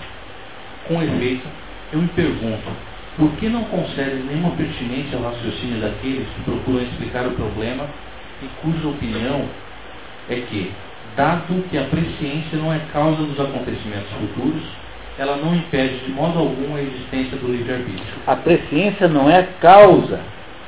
Tá? O saber que vai acontecer não é causa. O saber não é causa dos acontecimentos futuros. Tá? Vamos para explicar melhor. Pode encontrar uma prova da necessidade das coisas futuras, a não ser no fato de que as coisas conhecidas de antemão não podem deixar de se produzir? Consequentemente, se o fato de, de se conhecerem tais coisas antes não confere nenhuma necessidade às coisas futuras. Caso que reconheceste há pouco, qual seria a razão pela qual a realização das coisas que dependem da vontade fosse dirigida forçosamente a um termo fixado anteriormente? Pode continuar. A filosofia pede a Boécio que considere que a presciência não importa nenhuma necessidade das coisas, mantendo a inteira e absolutamente inteira e absoluta liberdade da vontade. E a causa desse erro é que todos pensam que conhecem algo a partir das propriedades da, da natureza do que é conhecido. Enquanto o que ocorre é justamente o contrário. De fato, tudo o que é conhecido não é compreendido segundo suas características, mas sim segundo a capacidade daqueles que procuram conhecer. Então, então aqui o Boécio resolveu o problema. Vocês entenderam o que ele disse? Diz o seguinte, olha, aquilo que a gente conhece, a gente conhece a partir de um determinado conjunto de regras. Então, nós que vivemos nessa vida aqui, nesse mundo manifestado que nós vivemos, nós vivemos subordinados a um conjunto de condições que são condições que nos são impostas pela natureza das coisas. Que condições são essas? Entre muitas e muitas, há três condições centrais que, que, que organizam a nossa existência aqui. A primeira é o fato de que aqui existe espaço. Nós vivemos num componente espacial. A segunda é que existe tempo. E a terceira é que existe quantidade. Essas são as três condições fundamentais que orientam esse mundo. Tudo que é manifestado tem essas três características, está subordinado a essas três leis. Bom, como nós vivemos num mundo que é assim, o que, que nós fazemos? Nós tentamos conhecer Deus a partir dos critérios desse mundo que nós conhecemos. Ou seja, nós tentamos entender aquilo que não é esse mundo a partir dos critérios desse mundo. Então, como para nós existe a necessidade das coisas acontecerem sequencialmente, porque nós estamos na dúvida se passamos ou não o sinal vermelho, porque o ato de passar o sinal vermelho é posterior no tempo ao ato de perguntar: será que eu passo o sinal vermelho ou não? Não é? Eu, eu, eu só irei passar ou não depois que eu tiver perguntado: será que eu passo ou não passo? Para nós, o ato acontece no tempo. É por isso que a Felícia não sabe o que eu vou fazer porque ela precisa esperar até passar o tempo entre a minha dúvida e a minha ação para poder concluir. Né? O José Munir passou o sinal vermelho. Ela precisa fazer isso porque o tempo esconde dela a, aquilo que eu decidi fazer. E todos os outros mortais, todos os outros habitantes desse mundo estão subordinados ao mesmo problema e é por essa razão que o tempo esconde aquilo que eu devo fazer que existem verdadeiramente problemas éticos no mundo. Porque o problema ético é um problema assim. É um problema que eu não sei se eu acertei ou não, porque apenas o tempo irá me contar se eu fiz certo. É muito diferente de um outro tipo de problema. Por exemplo, quem é que é mais bonito? O Antônio Bandeiras ou o Shrek? Mesmo que você ache que é o Shrek, você não fica em dúvida. Você consegue responder essa pergunta em 30 segundos. Por quê? Porque você é capaz de ter uma opinião sobre esse assunto objetiva, concreta, real, naquele momento, porque não há modo de o tempo interferir nesse assunto. É, o tempo não está estabelecendo uma mediação daquela resposta. Mas a outra pergunta assim, devo ou não devo matricular o meu filho no colégio militar? Será que eu escolho fazer engenharia ou escolho fazer medicina? Será que eu devo abdicar agora de uma determinada vantagem em prol da honestidade ou não? Essas são, são essencialmente os dilemas éticos, menos o segundo que não é. Né? Não é essencialmente um dilema ético. Os dilemas éticos são situações em que eu não sei o que fazer. Mas eu não sei o que fazer, sobretudo por quê? Porque existirá sempre uma passagem de tempo entre a minha decisão e a comprovação da sabedoria ou não da minha decisão. E é por essa razão que a gente vive perdido na vida e nunca sabe muito bem o que faz. Se a gente fosse capaz de prever a conveniência ou não daquela decisão, se nós tivéssemos esse, essa capacidade de, prov, né, de prever aquilo que ia acontecer, a nossa vida seria diferente, mas nós vivemos no escuro é por essa razão que você precisa de, aí, de alguma, alguma ajuda ética externa. Então você, na dúvida, quando você não sabe fazer, faça aquilo que Deus preferia que você fizesse. Porque, no fundo, em última análise, a única solução para o problema é essa, não tem outra. Né? Então faz aquilo que Deus, você acha que Deus preferia que você fizesse. Mas o que eu estou dizendo é uma outra coisa ainda. Estou dizendo que a, a, a marca da nossa existência terrena é que nós vivemos numa, num sequenciamento de fatos. E esse sequenciamento de fatos significa que antes de vocês estarem aqui, vocês vieram para cá, pararam o carro aí na frente, subiram a escada, sentaram aqui, não é isso? É, o sequenciamento de fatos é, é absolutamente imposto à nossa existência concreta, nós não podemos nos livrar dele. Mas o problema todo é que esse sequenciamento de fatos não existe para Deus. Porque Deus não vive nesse mundo em que nós vivemos aqui. Deus não vive no mundo onde existe sequenciamento, onde tem tempo. Para Deus, todas as coisas acontecem ao mesmo tempo. Essa é a razão pela qual os místicos antigamente diziam, quando perguntavam a eles, como é que você explica? Porque quando você vai olhar para aquela sequência de, de fabricação do mundo, aquela sequência tem uma porção de coisas intrigantes assim, que você pode botar dúvida. Ah, mas isso aqui como é que pode ter a luz antes de não ser aquela coisa. É, no entanto, é, os místicos antigamente, os, os sábios é, místicos diziam assim, olha, Deus não fez o mundo em sete dias, em seis dias, né? O mundo tá, o Deus está fazendo o mundo agora. Entenderam o que significa isso? Quando o místico diz para você assim, que Deus está fazendo o mundo agora, porque para Deus não tem essa ideia de passado, presente e futuro. É, é, é, como se você fosse explicar da mesma maneira, um físico poderia explicar essa mesma coisa assim. Deus é uma entidade que viaja em velocidade infinita. O que aconteceria com você se você pudesse viajar em velocidade infinita? Você estaria em todos os lugares ao mesmo tempo. Então, se a velocidade é infinita, você estaria em todos os lugares ao mesmo tempo. Pois Deus é isso. Como Deus está em todos os lugares ao mesmo tempo, para Deus não existe a diferença entre presente, passado e futuro. É por isso que ele sabe instantaneamente o que você vai fazer, mesmo que você possa tomar a decisão que você tome. Você mantém 100% do seu livre-arbítrio e Deus continua sabendo o que você vai fazer. Porque para Deus, Deus não precisa esperar aqueles cinco segundos até você passar o sinal vermelho ou não.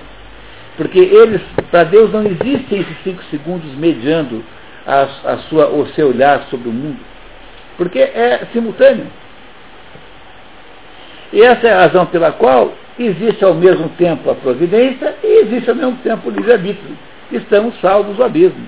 Pulamos para fora do, da, do abismo daquelas trevas porque é perfeitamente possível, a não ser que nós insistamos em dar a Deus uma forma humana que não é de modo nenhum autorizado, porque ah, nós não podemos dar uma forma do inferior para um superior.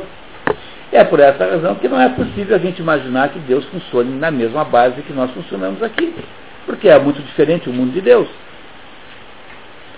Olha só o que ele vai dizer agora no fechamento do texto, para a gente voltar a pegar esse ponto daqui a pouquinho, né? Então vamos ali ao livro 5, item 9. É, pode ir lá embaixo direto. Eis, com efeito, como tu raciocinas. Se a realização de certos eventos não parece certa e necessária, eles não podem ser conhecidos a priori com a certeza de que se realizarão. Por conseguinte, não há nenhuma presciência de tais acontecimentos. E, se cremos que há presciência de tais acontecimentos, é preciso consentir que tudo acontecerá fatalmente. Se, portanto, nós temos a razão, que é partícipe da inteligência divina, devemos pensar que, do mesmo modo que a imaginação deve ceder à razão, é natural que a razão reconheça a superioridade da inteligência divina. Dessa forma, elevemos-nos, tanto quanto possível, ao nível dessa suprema inteligência. Então, com efeito, a razão verá o que ela não pode ver em si mesma o que concebe a presença divina. Com toda a precisão e certeza, mesmo que esses acontecimentos não se realizem, e aprenderá, não por uma simples conjectura, mas por uma intuição suprema, absoluta e sem limites. Todas as pessoas que vivem de acordo com a razão partilham da, da certeza de que Deus é eterno Procuremos, portanto, ver o que é a eternidade, pois é ela que nos esclarece sobre a natureza divina, bem como sobre sua sabedoria. Pois bem, a eternidade é a posse inteira e perfeita de uma vida ilimitada, tal como podemos concebê-la conforme ao que é temporal. O olhar divino precede de longe todo o futuro, e ele o faz vir no presente segundo o modo de conhecimento que lhe é peculiar, sem passar, como tu crês, da presciência de uma coisa a outra, mas de um só golpe de vista, ele prevê e abarca tuas mudanças sem se modificar. De um só golpe de vista. De um só golpe de vista. E Deus possui essa imediaticidade da, da compreensão e visão de todas as coisas, não da realização de acontecimentos futuros somente, mas de sua própria invisibilidade. E é também dessa forma que podemos resolver a dificuldade que acaba de mencionar e que se baseia no sacrilégio de se dizer que nossas ações futuras fornecem a causalidade do saber de Deus. Na verdade, a natureza desse saber, que abarca todas as coisas no conhecimento imediato, fixa todas as coisas no limite, sem depender em nada dos acontecimentos futuros. Sendo assim, os mortais conservam seu livre-arbítrio intacto e não há nenhuma injustiça nas leis que propõem recompensas e punições às vontades que são absolutamente livres de toda necessidade. Aquele que nos observa do alto, que perdura eternamente, que tem a presciência de todas as coisas, é Deus, que com a eternidade sempre presente em seu olhar, concorda com a qualidade futura de nossas ações, distribuindo aos bons as recompensas e aos maus os castigos. E não é em vão que colocamos em Deus nossas esperanças e preces, as quais, sendo justas, não podem permanecer sem algum efeito. Afastai-vos, portanto, do mal, cultivai o bem. Elevai vossas almas à altura de vossas justas esperanças e fazei chegar aos céus vossas humildes preces, a menos que queirais esconder a verdade. É grande a necessidade que tendes de viver segundo o bem, quando agis sob os olhos de um juiz e tudo vê. E é isso. É a história da consolação da filosofia de Olha, dá para falar muitas e muitas horas sobre isso que a gente acabou de ler, mas eu, eu queria fazer com vocês um raciocínio, nós temos ainda um tempinho, né? Aí para hoje à noite. Eu queria muito fazer com vocês um raciocínio aqui, para a gente compreender o que ele está querendo dizer em última análise. Então, para poder explicar isso, eu, eu, eu, eu, preciso recorrer a uma outra imagem que, que não está aqui no livro, mas que irá ajudar a entender esse livro. Como dizia o, o, o, o Jorge Luiz Borges, para você poder entender um livro tem que ler 100 outros para poder entender um, que é, é, mais ou menos assim. Fábio, muito obrigado, viu? Eu queria agradecer muito ao Fábio, que foi aqui uma mão na roda, tá? Então, muito obrigado, Fábio. Tá? Então a gente não precisa realmente, estamos no finalzinho, né? podemos ficar assim em silêncio. O, sempre se achou que a, humanidade, né, o ser humano, se defronta com dois tipos de mistérios. Porque há dois níveis de mistérios nessa vida. O primeiro são chamados dos pequenos mistérios. Quem que chama assim? Os escritores tradicionalistas, quer dizer, aqueles, aquelas pessoas que acham que estão preservando os, os conhecimentos muito antigos da humanidade, tão antigos que se perdem no tempo que ninguém sabe de onde vem, e, que são eh, essas pessoas aí de Sofia Perenes. Tá? Então todos os, a Sofia Perenes se encontra com mais intensidade no, nas religiões. E o, os escritores tradicionalistas sempre disseram o seguinte, que há, há pequenos e grandes mistérios. E o que é, qual é a diferença dos dois? É que os pequenos mistérios são os mistérios do cosmos. O que é o cosmos? Cosmos em grego significa ordem. Né? Cosmos é o mundo manifestado, que é, de certo modo, de um certo modo, ordenado. E esses pequenos mistérios, por serem associados ao cosmos, são mistérios é, de coisas finitas, necessariamente obrigatoriamente, porque nada no cosmos é infinito. Porque se alguma coisa no cosmos fosse infinito, então, esse cosmos seria igual a Deus e isso não pode ser. Portanto, tem de ser obrigatoriamente finito. O que não quer dizer que nós possamos contar, porque, embora seja finito, é indefinido. E essa ideia é importante que se faça a separação. Por exemplo, quantos grãos de areia tem é, no planeta Terra? É uma quantidade finita. só que ela é indefinida, porque é impossível contar.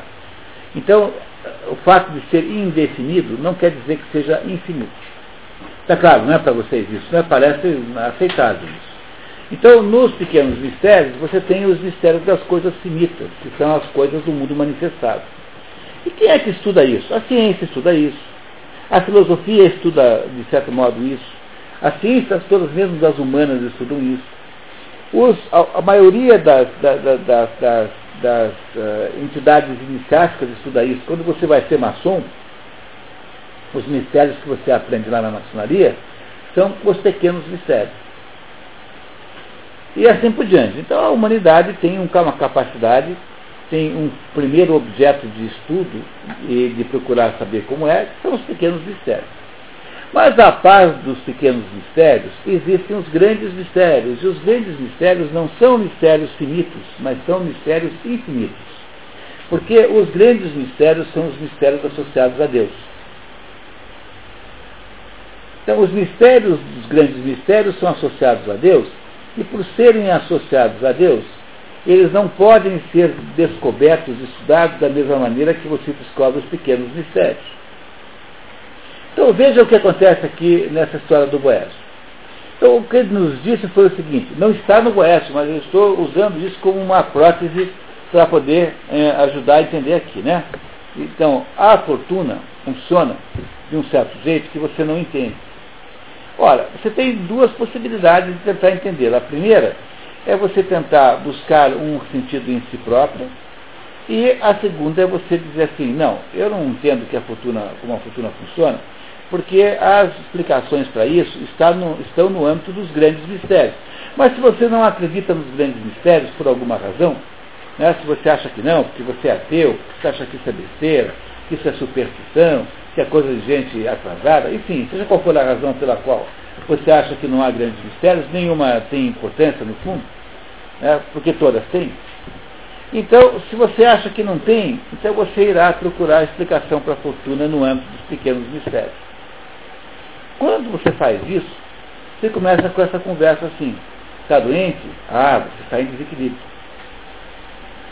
Dizer, o mundo moderno, o mundo que não, que não é capaz de compreender que aquilo que acontece com você pode ter um sentido nos grandes mistérios, é o mundo que acha que aqui se faz, aqui se paga. Dizer, é o mundo que acha que os acontecimentos traumáticos da vida, como sofrer um acidente de automóvel, como perder, ficar doente, como ir à falência, enfim, os acontecimentos traumáticos que importa ter, estão associados com algum desequilíbrio cósmico. Então, as pessoas que sofrem esses acidentes, que têm acidentes de automóvel, que ficam doentes, que vão à falência, sentem-se moralmente profundamente culpadas. O sujeito morre de vergonha de estar doente. Por quê? Porque ele acha que a doença é uma espécie de punição, não precisa ser AIDS, não. Pode ser qualquer doença, em última análise, claro que algumas doenças são especialmente simbólicas, como lepra, AIDS, né? algumas doenças como varíola, como a peste bubônica. Então, na, na peste bubônica, as pessoas, algumas morrem, outras não morrem. Algumas não morrem na peste bubônica. As que morrem dizem assim, não, eu devo estar fazendo isso porque eu devo ser uma pessoa completamente desequilibrada, porque eu e a natureza estamos em briga, sei lá o que for. É claro que hoje em dia não tem mais muito caso disso, né? O mundo mudou muito nesse ponto de vista.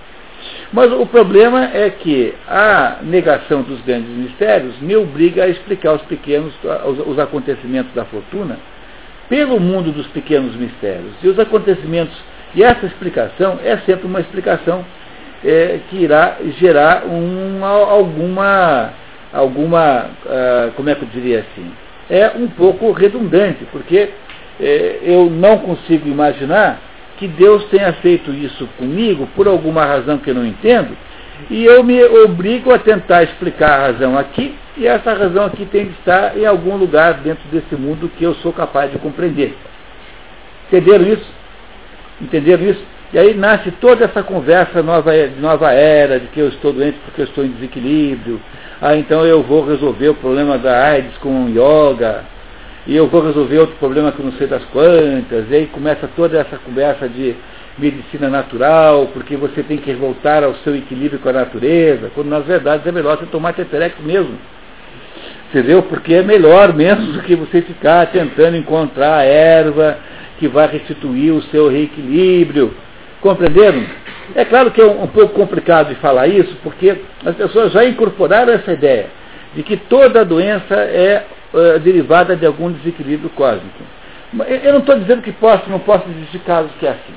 Tá? Eu também não estou dizendo que, que possa não existir terapias, que possam ser terapias simples e muito eficazes.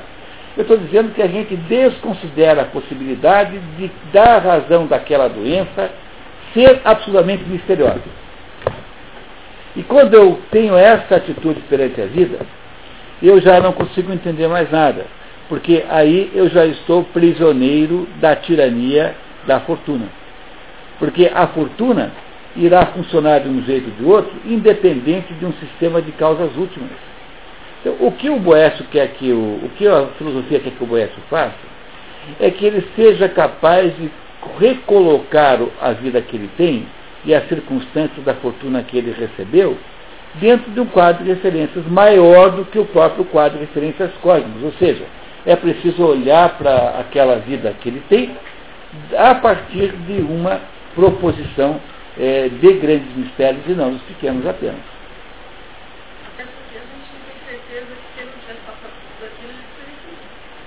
Pois é, a gente não sabe mesmo, porque na verdade o mistério continua, e esse mistério, infelizmente, não tem solução nenhuma, porque se eu tivesse solução, eu não seria, eu seria Deus, pô, e, então não seria mesmo, não teria sentido nenhum.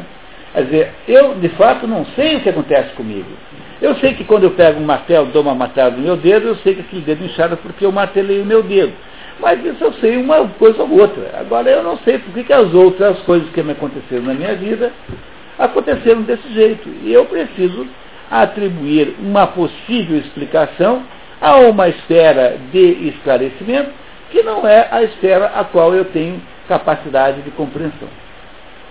Porque se a minha mente, a minha razão e o meu espírito me permitem compreender os pequenos mistérios, eu não consigo usar a mesma metodologia com os grandes, porque os grandes mistérios estão tão fora do alcance da minha possibilidade de compreensão racional, que eles só são compreensíveis, eles só são acessíveis por um processo de humildade contemplativa. Não há outro modo de fazer. Os grandes mistérios só podem ser percebidos experiencialmente pela humildade contemplativa e não podem ser descritos racionalmente.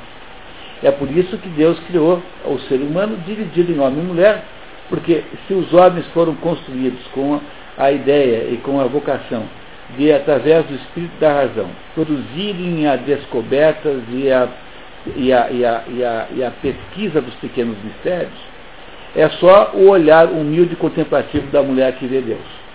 Não dá para fazer isso pela mente humana masculina. Quer dizer, é só pelo pedaço da alma feminina que você enxerga Deus. Você não consegue enxergar Deus fora desse contexto. E é por essa razão que, em última análise, eu só consigo, na verdade, entender o que acontece comigo na medida em que eu de, por, me predisponho a ter uma humildade dócil frente àquilo que me acontece ou seja, é preciso acreditar, como Simon Burt, que aquilo que acontece com você acontece por alguma razão. Porque senão é impossível de conviver com esse negócio. Porque o Simon Burt, por mais que fosse um gênio, ele não iria ser capaz de descobrir as razões pelas quais aquilo aconteceu. Ele pode descobrir como é o processo de uma transcrição genética que fez com que ele ficasse torto. Ele pode descobrir como é que é o processo químico que produziu aquelas deficiências todas. Mas ele jamais descobrirá razões pelas quais ele é assim.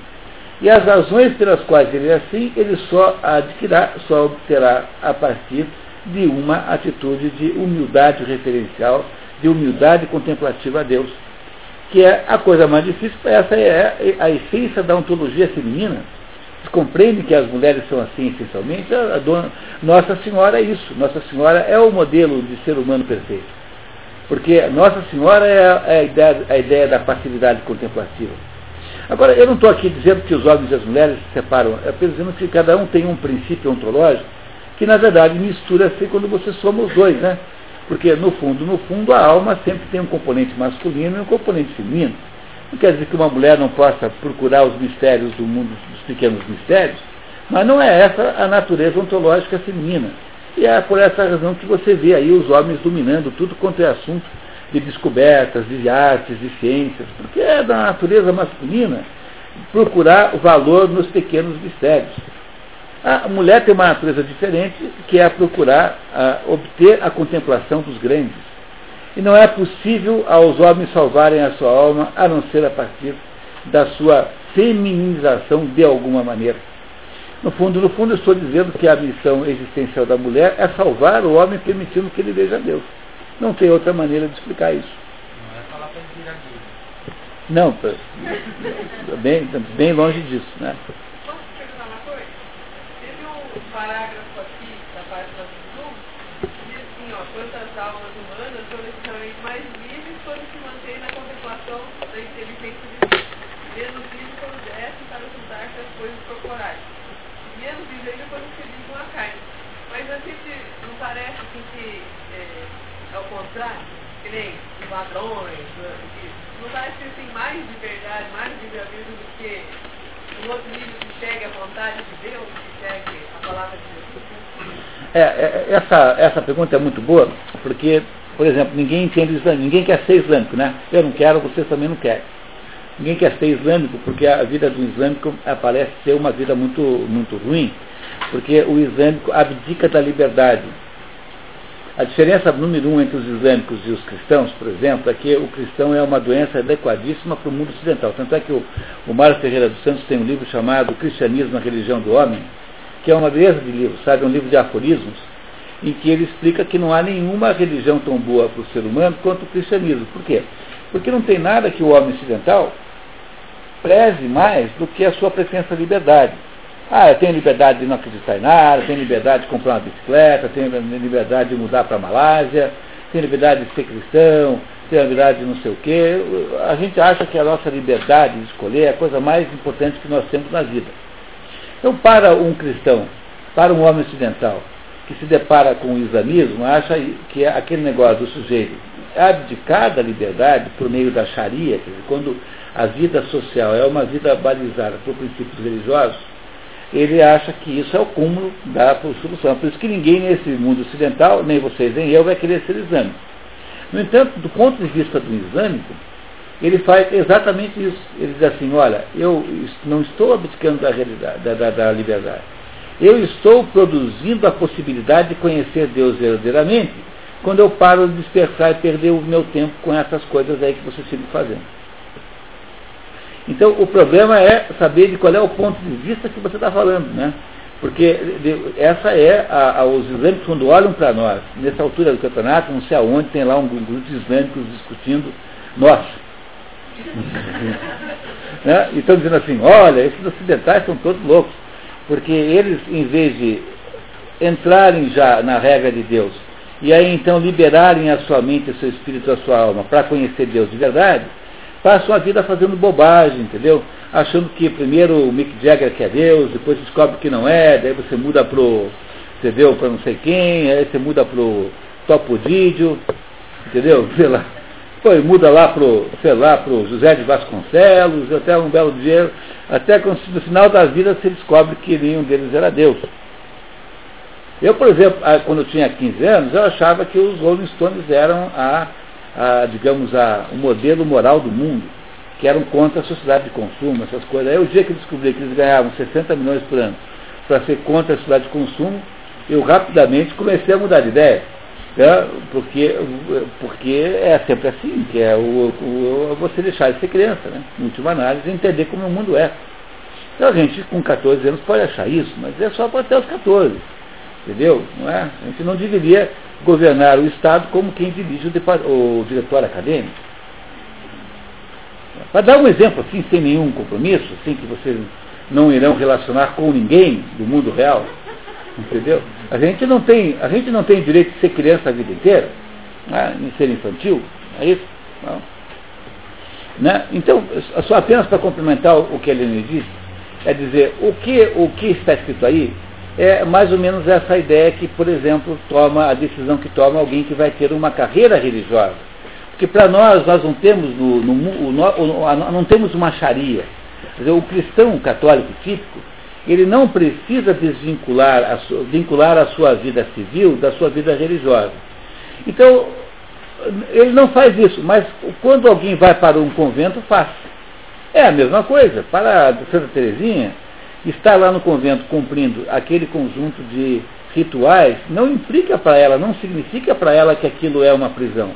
Muito pelo contrário, ela está libertada das tentações do mundo, dos enganos do mundo, das sombras do sistema, ela está libertada de tudo aquilo que vai confundir a mente dela. Ela pensa exatamente como pensa um islâmico. É a mesma perspectiva, é exatamente a mesma ideia. E, o, no entanto, o homem ocidental normal, que somos todos nós aqui, achamos uma coisa abominável nós temos que produzir uma vida civil que cumpra um conjunto de regras que nos é imposta, são, nos são impostas por uma, por uma religião, nós não aceitamos isso. Quer dizer, nós preferimos ter a nossa liberdade. Eu acho que dá para ir para o céu pelos dois lados. Eu acho mais fácil ir para o céu pelo catolicismo, se quiser a minha opinião sincera. Nenhuma religião é tão feita à medida justa dos pecadores quanto o cristianismo. É, os cristianismos foram. O, o, o, o cristianismo foi feito assim, para um grupo de gente é, absolutamente é, é, ingrata, entendeu? O cristianismo foi feito para gente ingrata, para gente mal educada, para gente mal criada, para gente incapaz de reconhecer os méritos de Deus. É para isso que foi o cristianismo. É uma, é uma, como é que é, se a gente fosse usar essas expressões de administração moderna, é uma, é uma, uma religião de grande resiliência. Se você quiser usar uma expressãozinha da moda, né? que os, aí esse pessoal de gestão usa. Então, o que o, o Boécio está tá nos dizendo, que no fundo o Boécio é que está dizendo isso tudo, é o sujeito que está para morrer, e ele diz para a gente assim, ó pessoal, independentemente daquilo que acontece com você, mesmo quando o mundo é o pior possível, nós continuamos com a obrigação de ser bom. Porque existe alguma coisa nisso tudo que você não entende, que nós não entendemos e que nós humildemente precisamos aceitar. É, e essa explicação, e a explicação para esses mistérios, irão um dia aparecer na nossa existência. Uma parte deles, pelo menos. Eu sempre digo para todo mundo que o juízo final é um momento em que você vai entender tudo. É um momento assim de compreensão extraordinária de todos os mistérios dessa vida que você irá compreender, contanto, obviamente, que você considere a existência disso. Esse é o sentido dessa obra. A ideia central é o seguinte: você é responsável moralmente pelas suas ações, mas você não tem responsabilidade pelo seu destino. Porque o seu destino não é produzido por você e é urdido por forças e valores e desejos e inteligências que estão absolutamente fora da sua compreensão. Então, seja aquilo que você acontecer com você, você continua obrigado a agir bem. Ou seja, nós continuamos tendo consciência moral e temos obrigações morais com os nossos atos, mas isso não significa que os nossos atos possam significar uma, uma recompensa em terra, a não ser que a gente tenha sido realmente estragado pela nova era, né? e a gente acha realmente que eh, teremos aqui nessa, nesse mundo dos pequenos mistérios a recompensa para as nossas pequenas ações, o que nos transformaria em criaturinhas muito interesseiras, né? para dizer pelo menos um, um mínimo. Né? Portanto, não é possível a gente enfrentar a vida verdadeiramente sem considerar a possibilidade de todos os mistérios que estão em torno de nós. Essa é a, o, o, que o Boécio está nos contando aí, na situação real e concreta de quem está prestes a morrer. Dizer, ele não está fantasiando isso, ele está nos contando aquilo que ele consegue nos dizer como última coisa importante, na medida em que a mente dele se estreita com a perspectiva da morte, apenas as coisas importantes aparecem. Aquilo que é importante de verdade para o Boés, é isso que ele acabou de nos contar.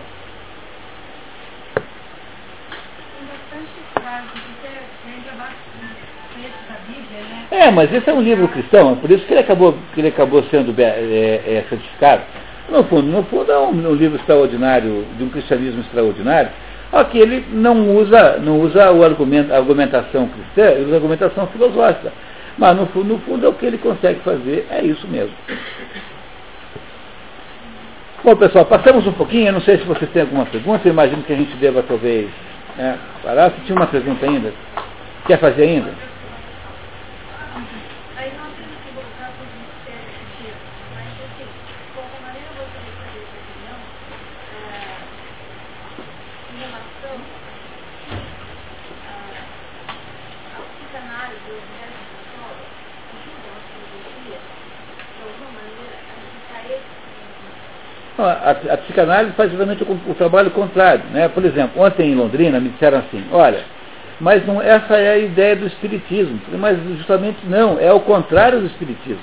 Porque o Espiritismo diz o seguinte, que você anda de cadeira de rodas, você ficou paraplégico, porque você é um sujeito que na outra vida atropelou alguém e deixou alguém paraplégico. Então, como uma espécie de retribuição cósmica, agora você é paraplégico. Mas em nome do que dá para concluir uma coisa dessa? Você lá sabe por que Deus produziu para você isso? Então o Espiritismo, ele pretensamente cristão, porque as pessoas que são espíritas, de modo geral, são pessoas muito boas, sabe? pessoas assim, de bom coração, produzem, são generosas, eu acho assim, pessoas muito boas são espíritas. Mas elas, na prática, são profundamente anticristãs. Porque a tese de que esse mundo é uma escola é uma de uma arbitrariedade extraordinária, no fundo, no fundo, é uma recusa dos grandes mistérios. O que a psicanálise faz? A psicanálise diz assim, tudo o que acontece com você, quer dizer, a sua mente funciona em, em, eh, em função, a, a melhor maneira de você compreender a teoria psicanalítica é imaginar que a nossa mente seja uma espécie de iceberg. Aí a parte que está embaixo da água você não vê. Então aquilo que aparece é só o que está em cima, que é pouquinho. O que está embaixo da água? É tudo aquilo que você reprimiu. É como se a sua mente tivesse um super depósito de lixo, um aterro sanitário, onde você põe tudo aquilo que é insuportável, deixa tudo aquilo ali, né? E aquele material ali, de vez em quando, porque você não o controla, ele, ele escapa. Ele escapa no sonho, ele escapa no, no ato falho, ele escapa de, de, em determinados processos neuróticos, você está sendo dirigido por, por, por, por coisas que você eh, jogou fora e não sabia. E de fato, algumas vezes é assim mesmo. No entanto, para que a psicanálise pudesse ajudar a entender isso, ela teria de pressupor que, exatamente pela mesma razão pela qual existe um sub, subconsciente, digamos assim, que é uma, um mundo subterrâneo, um pântano, ah, um pântano, você tem que ter, por, uh, por simetria, um superconsciente. É, na verdade, é assim mesmo, porque nós, seres humanos, vivemos entre uma, um abismo de trevas e uma, um, e um, uma constelação né, e um firmamento de luzes. Nós vivemos entre esses dois mundos. Nós somos capazes de atos angelicais maravilhosos, atos divinos, e somos capazes de atos diabólicos, como jogar uma criança no quinto andar. Né? É isso, né? Quer dizer, nós somos capazes de coisas muito feias, de coisas muito boas. Então, na hora que a psicanálise tenta reduzir o ser humano aos efeitos exclusivos da, daqueles, daqueles, daqueles fluidos né, aqueles mal cheirosos do subconsciente, e que a nossa existência então passa a ser regulada por aspectos que estão escondidos nos porões da nossa alma, por que, então nós estamos fazendo o quê? Estamos tirando possibilidade, estamos destruindo a possibilidade da transcendência.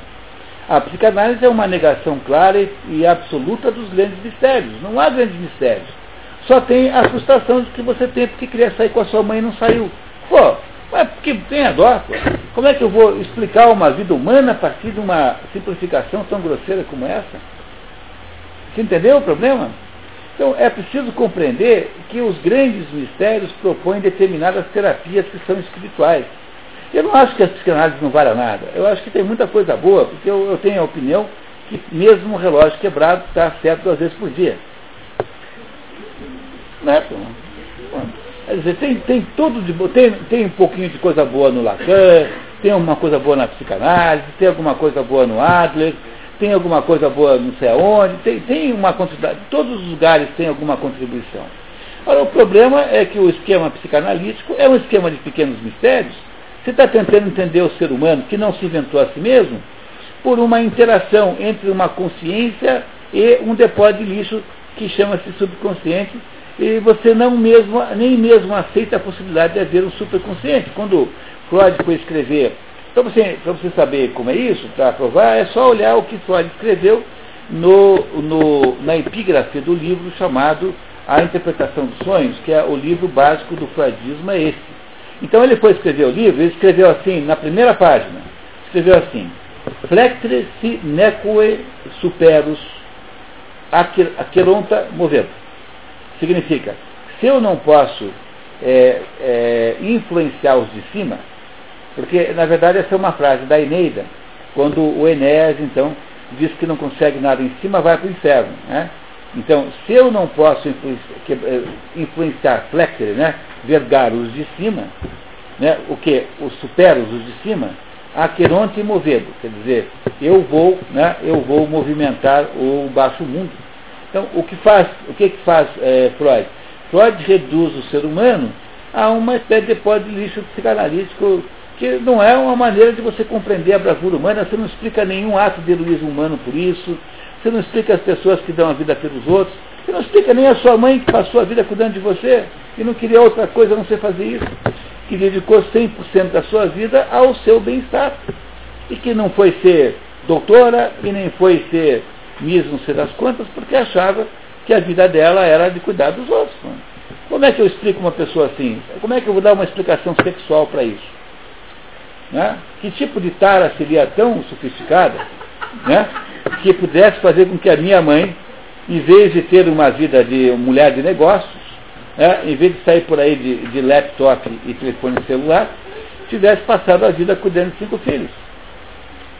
Que, que, tarada deve ser essa minha mãe, que eu não sei, né, para ter uma vida tão estranha como essa. Né? Vocês compreenderam que o ser humano não se explica pelas suas próprias circunstâncias.